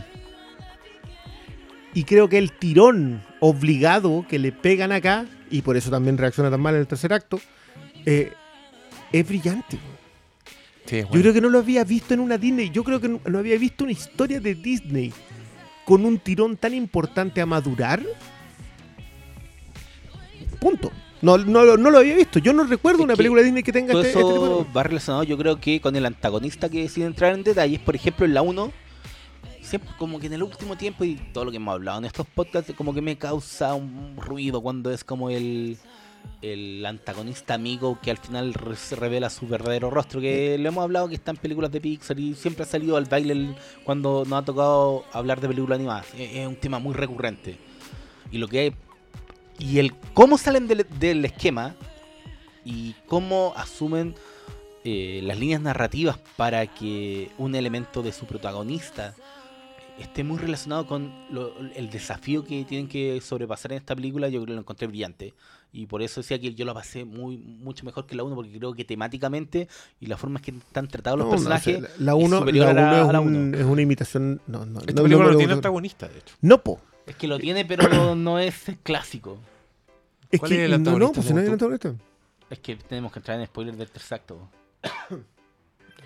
Ya, spoiler del tercero. Ya, entramos, ¿Cuál es el entramos, antagonista? Que para spoilers. mí el antagonista es el propio Ralph, pero sobre sí mismo, po, por, por la predicción que hacen del, No, de la necesidad que él del, de no, no, porque, soltarlo. porque es un- claro, el aspecto de no querer madurar. Pero eso no es un antagonista, no hay un villano identificable, ¿cachai? No, no está la. Como le decíamos esto al, al- al viejito que al principio era el bueno, pero que tú ya sospechabas que era. O sea, ya con- después con los tiempos termina siendo el malo. El oloroso Pete. El, el- el- el- el- mejor ejemplo. O el Lotso, que no es tanto, El- pero igual. Puta, pero según yo es un arquetipo narrativo. No sé si es. Ya, pero ese de- arquetipo narrativo que te las Sí. tienen todas las Pixar, mm, eh, lo tiene Algunas también. Algunas, no todas. Bueno, sí, lo tiene Wally, pero filo. Wall-E. eh, En Wally Sí, por la la, la computadora. Ah, pero no era un viejito buena onda la computadora. mm, la computadora era la computadora, era, era es HAL. No era, un- no era amorosa, no era un alguien que le daba confianza, siempre fue una computadora. Sí, ahí sería más Ya, estirado. pero, weón, no, pero, no, por weón, eso no te digo. tiene o sea, nada, te- no tiene nada que ver ni con Lotso, ni con Ernesto de la Cruz, ni con el Oroso Pit, que son los tres ejemplos que se tiran. ¿Qué tiene que ver la computadora con esos viejos culiados? Nada. Ya, sigamos. Debate Yo creo cerrado. que es más estirado, pero también entra.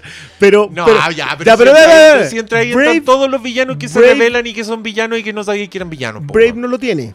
Es que por eso a mí me encanta, yo de nuevo, me encanta la teoría tuya de que Brave es Disney y eh, Sí. Ralph es Pixar. ¿Ya? Porque Brave no tiene No, po. oloroso Pete. El, y sí lo tiene eh, Wreck-It Ralph. ¿Cachai? También el viejito bueno que al final. Pero esta ¿Cómo otra. se llama? El rey. El Bla, bla, bla. Ah, bueno. Pero esta no lo tiene y esta carece del antagonista porque en realidad lo que acá es el, anta- el, el antagonismo, entre comillas, es el, es el tiempo que te va a obligar en algún punto a dejar de ver siempre a la gente a la que quieres. Porque las amistades cambian, porque la vida te cambia en, esa pasada, que son la conversación que, que ya tiene, que Vanellope tiene con Vanellope Grande, ¿cachai? Con, su versión... Con Gal Gadot. Con Gal Gadot, con Gal Sí, pero es Vanellope grande. Que hasta, hasta en silla hay esa caminada. Nada que hacerle. Nada que hacerle. Esos personajes son brillantes. Los, Sí, son esos cuatro. los son- personajes del, los cuatro- los los, del- los Ready Player One. Bueno, Sí. que yo la vi en inglés y no caché que era Gal Gadot hasta los créditos. Como que. La verdad que yo, yo me fijo súper poco se en parece eso. Pero sí, se parece. No, caleta, pero en la voz. Claro, pero, pero no sé si hay otro personaje que se parecía. Tampoco le presté atención al tema de las voces. Yo como que soy re malo para eso, excepto cuando de repente esta voz la conozco. Hay recién es cuando Es que. Disney. Pero yo escuchaba a Sarah Silverman. Es que como Disney es bien distinto a, a DreamWorks, por ejemplo, en que DreamWorks castigan a los hueones para que tú vayas a escuchar Claro. al hueón famoso. Estos hueones lo disfrazan, o sea, Ralph es John C. Reilly y ni te enteraste, po, hueón, porque el hueón es un personaje. Bueno, Y creo funciona que- al revés, creo que ellos programan primero y después colocan voces. Y DreamWorks los filman a ellos haciendo las voces y después hacen la- la- el remate de la DreamWorks se los digitalización. pone en los créditos iniciales. Ah. O sea, Claro, para ellos son fundamentales. exacto. Eh, pero volviendo DreamWorks. De Shrek, sí. Eddie Eh. Murphy como el burro. Antonio Banderas. En cambio, el otro, cuando fue Mushu, Eddie Murphy en Disney, Nah, ni se acuerda, po, el- dragón de Mulan. El- los que se me mucho. Eh, volviendo al, al tema del antagonista, yo creo que acá el antagonismo es no querer madurar. Sí, y, creo que, y creo que de alguna manera Ralph lo evita por todos lados y creo que no lo hace tampoco al final. Tiene que dejarla ir porque la quiere mucho. Y en ese proceso de quererla mucho, entiende que. Y se ve a sí mismo en esa toxicidad cuando ve este mono gigante, ¿cachai? Yo igual, que- igual haría la salvedad que yo creo, no creo que Ralph no quiera madurar, creo que Ralph no sabe Es madurar. como- Es que- sí, como- Pero sí, sí, ¿sabes sí, sí, yo no lo de acuerdo. como maduración, lo vi más como lo que estaba hablando el Diego de, de como más paternal. De no querer la- de, de que no querer que salga de su corral, ¿cachai? Pero es que es lo mismo. Es, madurar como papá también es dejar ir, ir a los es hijos, es un- sí, pero es como un es un amor torpe. Por supuesto. Eh, es un amor eh, porque Ralph está en una zona de confort, en que el weón está cómodo en esa zona de confort. ¿cachai? El weón está feliz con su juego. Para él, lo más lejos que, que llegar fue hacerle una pista nueva a Vanellope, ¿cachai? Pero dentro del propio juego, onda. Y Vanellope quiere el mundo, Vanellope quiere... Y me encanta que sean las princesas de Disney las que le hacen ver eso, ¿cachai? Las que dicen, ah, tú necesitas una canción, y la buena hace la canción menos glamorosa que existen, puros basureros, así, con personajes, con Outcast. Esa secuencia... Yo, Me yo, encanta. yo te lo dije, yo jamás pensé disfrutar tanto una escena de unas princesas. Ojalá frente a un conjunto de agua. la loca Sí, lo hace para que te refleje. Igual yo creo que no, no es una apuesta arriesgada porque el, el- lo primero, digamos, lo formal no es una apuesta arriesgada. Como decir, ¿sabes qué? Vamos a colocar a todas las princesas Disney y, y las vamos a actualizar en los nuevos tiempos. Y la gente de Disney te dice, ya, coloca todas las... Pero en realidad se basurean toda la filmografía de Disney para atrás. Y la basurean, o sea, y si no la basurean de frente, te la tiran por debajo. El, ¿cachaste que todas las camisetas de las princesas tienen algún referente directo con su... No, Con su marca son de fábrica. hermosas, son hermosas. Las princesas con ropa de calle son Sí. hermosas. Y después la buena en acción, como cada una de ellas Ah, usa... Y cuando aparece. Moana y dice su línea, yo estaba así... La, la- la- la camiseta de Moana dice Shiny. Dice Shiny, weón. La buena. No, ¿te Y- cachai y que- Mulan tiene una chaqueta con, de- con dragón. Con y- la no, sirenita es el típico gesto con el, con el pelo. Con el pelo, Y- levantarlo. Bueno, para mí, Vela está leyendo siempre. Es la única que no participa en el resto de la conversación hasta cuando tiene que entrar. Pero ella siempre está leyendo. Vela. Sí. Eh, y la Porque, ¿qué hace intervención de Brave lo encuentro. Lo de Ah, el chiste. Mérida, esa cuestión es brillante. No, en, de realidad, otro en estudio. realidad- en realidad no lo entendemos nada. ¿no? O sea, habían conversado quizás cuántas estudio. veces con ella y no tenía ni idea de qué habla. Sí, pero es que tú has visto mm, Brave en inglés.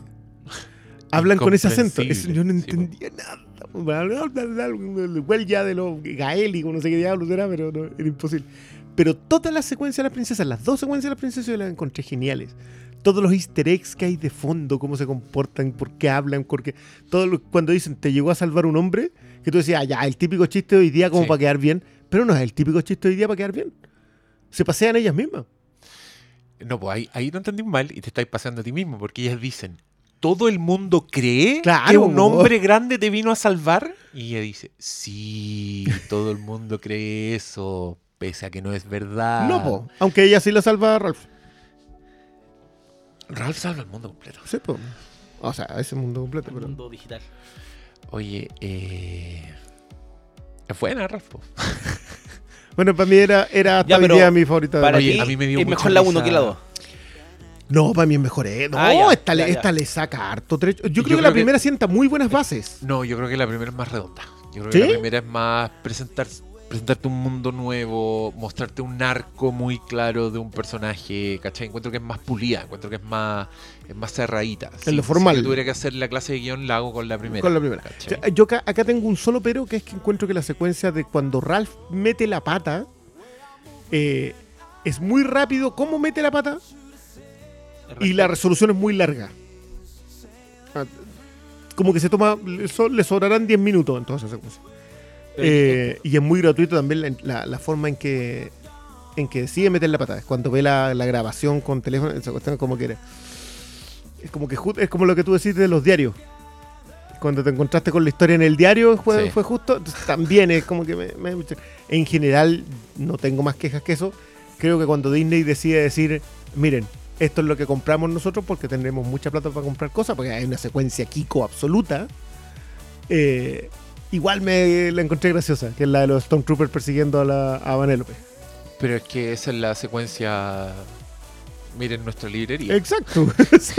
No, pero cuando abren Oye, la, a mí la- la- cuando abren la puerta de la, de la pieza de las princesas y aparece el cameo como del sirviente de la princesa más, más importante de la galaxia, igual encontré bueno ese. El que era Tripio. Era triste. Ah, sí. No Weón, quería decirlo. el- Gente, fíjense en la animación de Tripio. Es para cagarse la risa, cómo camina el weón, cómo se desarma. Encuentro que el, el weón me reí solo de ver caminar a Tripio.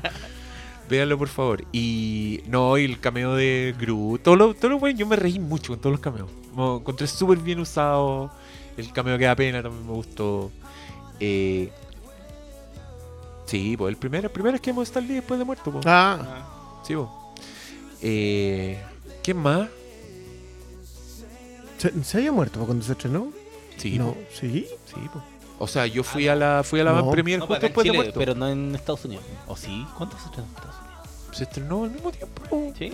Sí, pues en Ah, Yo diría que. ah, de veras, yo- sí, sí, No fue para el Día de Acción de Gracias porque marcó como el nuevo récord. Ah, bueno. Eh, mm, lo de la sección de comentarios lo encontré también muy bueno. Eh. El lugar donde el one va a deprimirse. va de primero, claro. Y la mina le hizo, oye, pero si todos saben que meterse a la sección de comentarios, no, no hay para qué meterse. Sí. Eh, mucha razón. Son buenos, son buenos esos comentarios y yo creo que vienen de, los de los hueones. O sea, yo en los créditos vi varios hueones que trabajaron en Los Simpsons. Vi varios. Bueno, el director es un seco de Los Simpsons y de Futurama. Y creo que se nota. Creo que esta weá debe ser la weá Disney más puntúa que he visto. Más puntúa en el sentido de, de que es aguda y es más inteligente de, de lo que parece. Creo que el Oh My Disney que me molestaba en los trailers acá me causó mucha gracia todo. Encontré que era una mirada bien casi cínica Bastante. sí. de la weá. Es que se traspasa todo lo como los cambios. Lo de las princesas yo lo encontré genial. Nunca esperé que disfrutar tanto. Pero- de- pero porque yo tiene- pensé que iba a ser más. Eh, más, hola, aquí está mi plata y tirando los buenos el billete y no terminó siendo Pero, para nada pero creo que Es que sobre eso, sí, po. Lo usan bien y lo usan en acción. A mí eso es lo que más me, me admiro, porque ya usar a las princesas en acción, en el clímax. Y a los cuando están Stormtrooper como parte de lo que son siempre. Sí, pues, cuando están salvando el día a las princesas y cada una hace su weá, yo estaba feliz. Y me encantó porque Y lo, y lo de la canción también es brillante. po. la canción es buena. No, y, to- y toda la secuencia, la secuencia de carreras yo la encontré súper buena. Yo Las dos, dije, la, la dentro del, del, del Dead Race Sí. es a todo trapo. o sea, Es a toda raja. Que es rápido y Eh, furioso. Es Ready Player One. sí. Y Ready Es Player One. Porque salen ese tiburón culiado.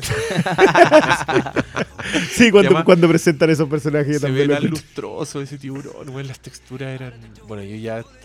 Que encuentro que la animación digital, estamos en unos días, bueno, la animación digital de alto presupuesto como esta weá de las que estamos hablando hoy día, en verdad es un deleite para el ojo, weón. Es para estar viendo la weá así, Y la solo sobrecarga. estar goza- O sea, incluso Sí, pero- cuando, cuando se ríen del personaje de... Es de Street Fighter ese personaje que dicen, ese weón se depila Zangief, Zangief. sí. Sí, y le muestran la piel y es en efecto una piel depilada y, y lo distingues en la diferencia de la textura. Esa weá es. Eh, Pero- yo, yo creo que justamente una de las cosas que le va a empezar a pasar un poco la cuenta a esto, que, que siento que están llegando al límite en donde o, o tienen otras aproximaciones, o ya la exigencia va a ser eh, de, de realismo casi. Entonces, y va a pasar con Alita. O sea, eh, ahí, ahí yo creo que el, que el tema digital va a estar que- muy rudo. Es que yo creo que al final todo en el enfoque cartoon que tienen todas estas películas que no se olvidan que son dibujo animado y no son no son elementos live action. Vamos a ver qué pasa con El Rey León que, que El Rey León es un remake al calco Ah, animado. hecho animado pero con digital. Se supone que hay grabaciones en sets de ¿Cómo- pantalla cómo se azul llama y por, eso, El, eh, y por eso es live action, pero ¿Qué es un remake. live action Motion, motion weá? capture. No han filmado No, ni es- una no, si me, weá. me- metieron una wea con. Anda a saber tú si el Rafiki. Pero si no puede ser live action, si la cuestión no tiene ningún ser humano. Filmaron ¿Y una- ¿Cómo a sabes ser si, metí, una, meten un. una un cartulina verde, es todo lo que filmaron. Si no- Pero es probable. no- no, pero si no, ¿qué, qué van a hacer? ¿Filmar un pajarraco Ya, pero volando? tenía y el ejemplo de lo que estamos hablando, que es el hiperrealismo, fotorrealismo. Con Claro, pero es que Eso es el- cambiar el- la animación nomás. Es otra animación del Rey León. Sí, pero esto, esto creo que se llama. No, no me acuerdo qué nombre, nombre tiene, que fue lo que hicieron en el, en el libro La Selva. Fotorrealismo, le dije. Fotorreal- No me acuerdo qué lo que era, porque. Que el Gollum es motion capture. Claro, pero, Pero el filmaban libro de la selva tiene un hueón por lo menos, un caro chico culiado que anda corriendo para todas partes. En un- con una cartulina nada. verde. Sí, po. No, esa. Yo, no, está nada, ¿no? Si el Rey León no va a tener nada. Pero vos Rey- que esa el Rey tener- León, 2 mil millones. Esa va a tener Son- son 2 mil millones le va a ganar a Vengadores 4. Así mismo. ¿Cómo, no así haces yo creo que se están, van a forrar Rey León. Pavlov estaría feliz Y van- y- analizando todo y tú cachai que- contrasta, por ejemplo, el Dumbo de Tim Burton, que se ve primero diferente al, al original, porque el Dumbo no habla, y igual era Aladdin, que mostrando un poco, pero yo creo que también va a ser muy distinto a este, que es demasiado remake el Rey León. Es que no puede no ser remake, pues, porque si no es remake no va a ser Pavlov y necesitan ahí a todos los weones como diciendo, ay, mi infancia, lloré, la weá, porque... Pero ¿será porque es Tim Burton que lo dejaron hacer otra weá? Sí, yo creo que sí, pero no. Pero es que, puta, par- Y no será partamos- tan exitosa como el Rey León. Partamos por la base de que Tim Burton es el responsable de esta wea. Pues si Alicia la rompió, weón, y ahí todos dijeron, ah, ya, hagamos las mismas weas que tenemos hechas, pero saquémosle el 80% del color y todos estos weones van a comprar igual. Pa, tate. Y en eso que y de ahí no sale. esa weá muteada. Ah, no, no, no. No lo sé. Yo igual, igual yo creo que lo de Kimba lleva tres generaciones. po. Porque llega a los papás que llegaron a los hijos. Kimba, que es pesado. ¿Qué? Ah, pues Simba. Bien, Viejo. viejo, te fuiste así. Eh, como. llevan a los niños que fueron cuando para cuando dieron la primera, a los papás que fueron con esos niños y a los hijos de esos niños hoy día. Son tres generaciones, son dos mil, dos mil. Hasta millones. cuatro van a eso. ser. Los cabros Y eso-. No tiene ningún mérito narrativo. Si no tiene ningún mérito. si- Oye, ¿se Pero hace si cuánto rato? estamos, no- pues estamos de acuerdo. Sí, Yo encuentro nada. que la wea es vergonzosa. Yo en verdad creo que Walt Disney está retorciéndose en su cámara criogénica. Ya lo hemos hablado de esta weá. Pero tú caché que. Una innovación, nada. Y sorry, pero yo encuentro, ya, el león chico es bonito porque todos los cachorros son bonitos. Pero no me podéis comparar una de las animaciones más hermosas y coloridas y más bien logradas de la historia de Disney, weón, con unos monos culiados. Weón, eh, yo vi ese Rafiki y me dio miedo. Yo dije, este Rafiki culiado se me va a tirar y me va a morder la cara. Porque así Y veo al otro Rafiki y veo un weón noble, veo un sabio weón que se quiere con el rey y se da un abrazo. Y ese momento es uno de los momentos de animación favoritos de, de todas las películas de animación que yo he visto, cuando esos weones se abrazan. Y esta weón no va a tener nada de eso, pero ahí van a estar todos. ¡Ay, qué bueno el casting de Beyoncé como Nala! Pero tú cachai el problema que ya, ya anunciaron, ya mandaron el comunicado de prensa. El Rey León, en la película con el tráiler más exitoso de Disney. Y es como, sí, ya lo sabemos. pues. Esta weá va a recaudar con mil millones cagados a la risa. Sí. Y a eso, a eso va, po. Y van a estrenar el próximo año Dumbo y Aladdin Mira, y, y- el, y- y Vengadores eh, 4 y Capitana Marvel y... Hay que- hay se que me van decir como una 10, cosa, ¿eh? 10 estrenos más y Disney Rey del Este mundo. año es. Me imagino que Wi-Fi Ralph le va a ir muy bien. Los Increíbles 2 creo que. No, Los Increíbles 2 ya le fue muy bien. Eh,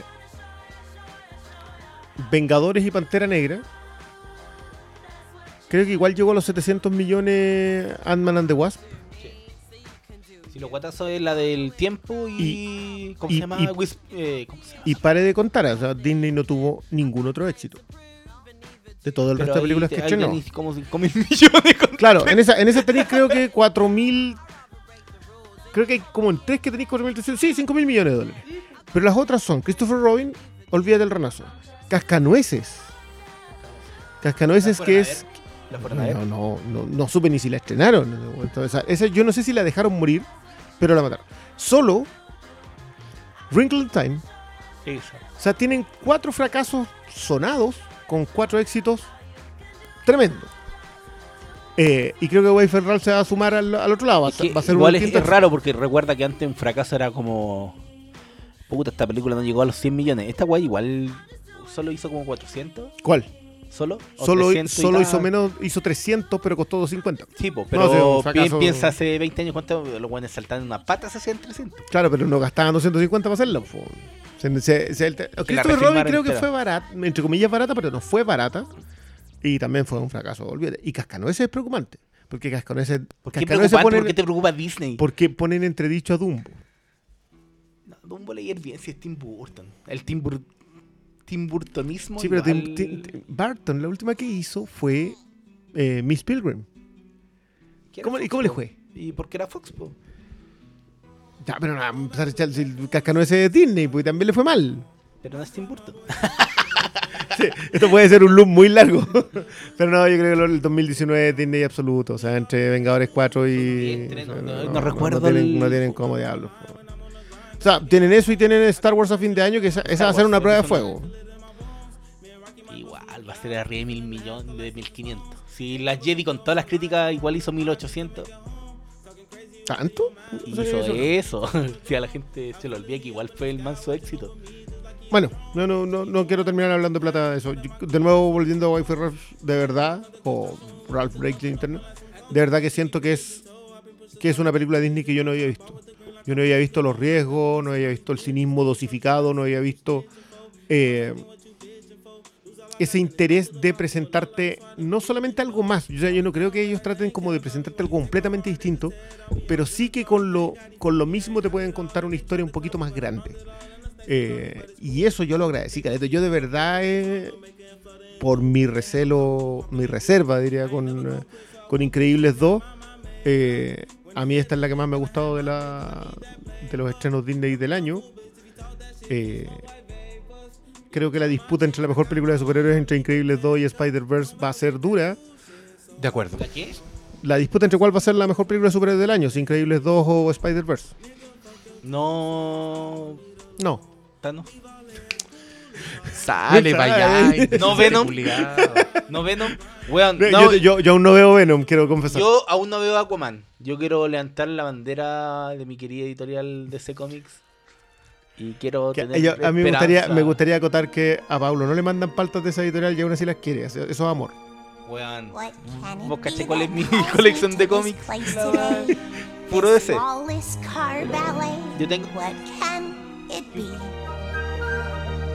Am I a baby pigeon sprouting wings to soar? Was that a metaphor?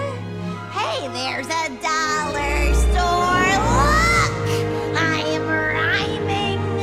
My spirit's climbing as I'm called through this fog of mace to this place called Slaughter Race.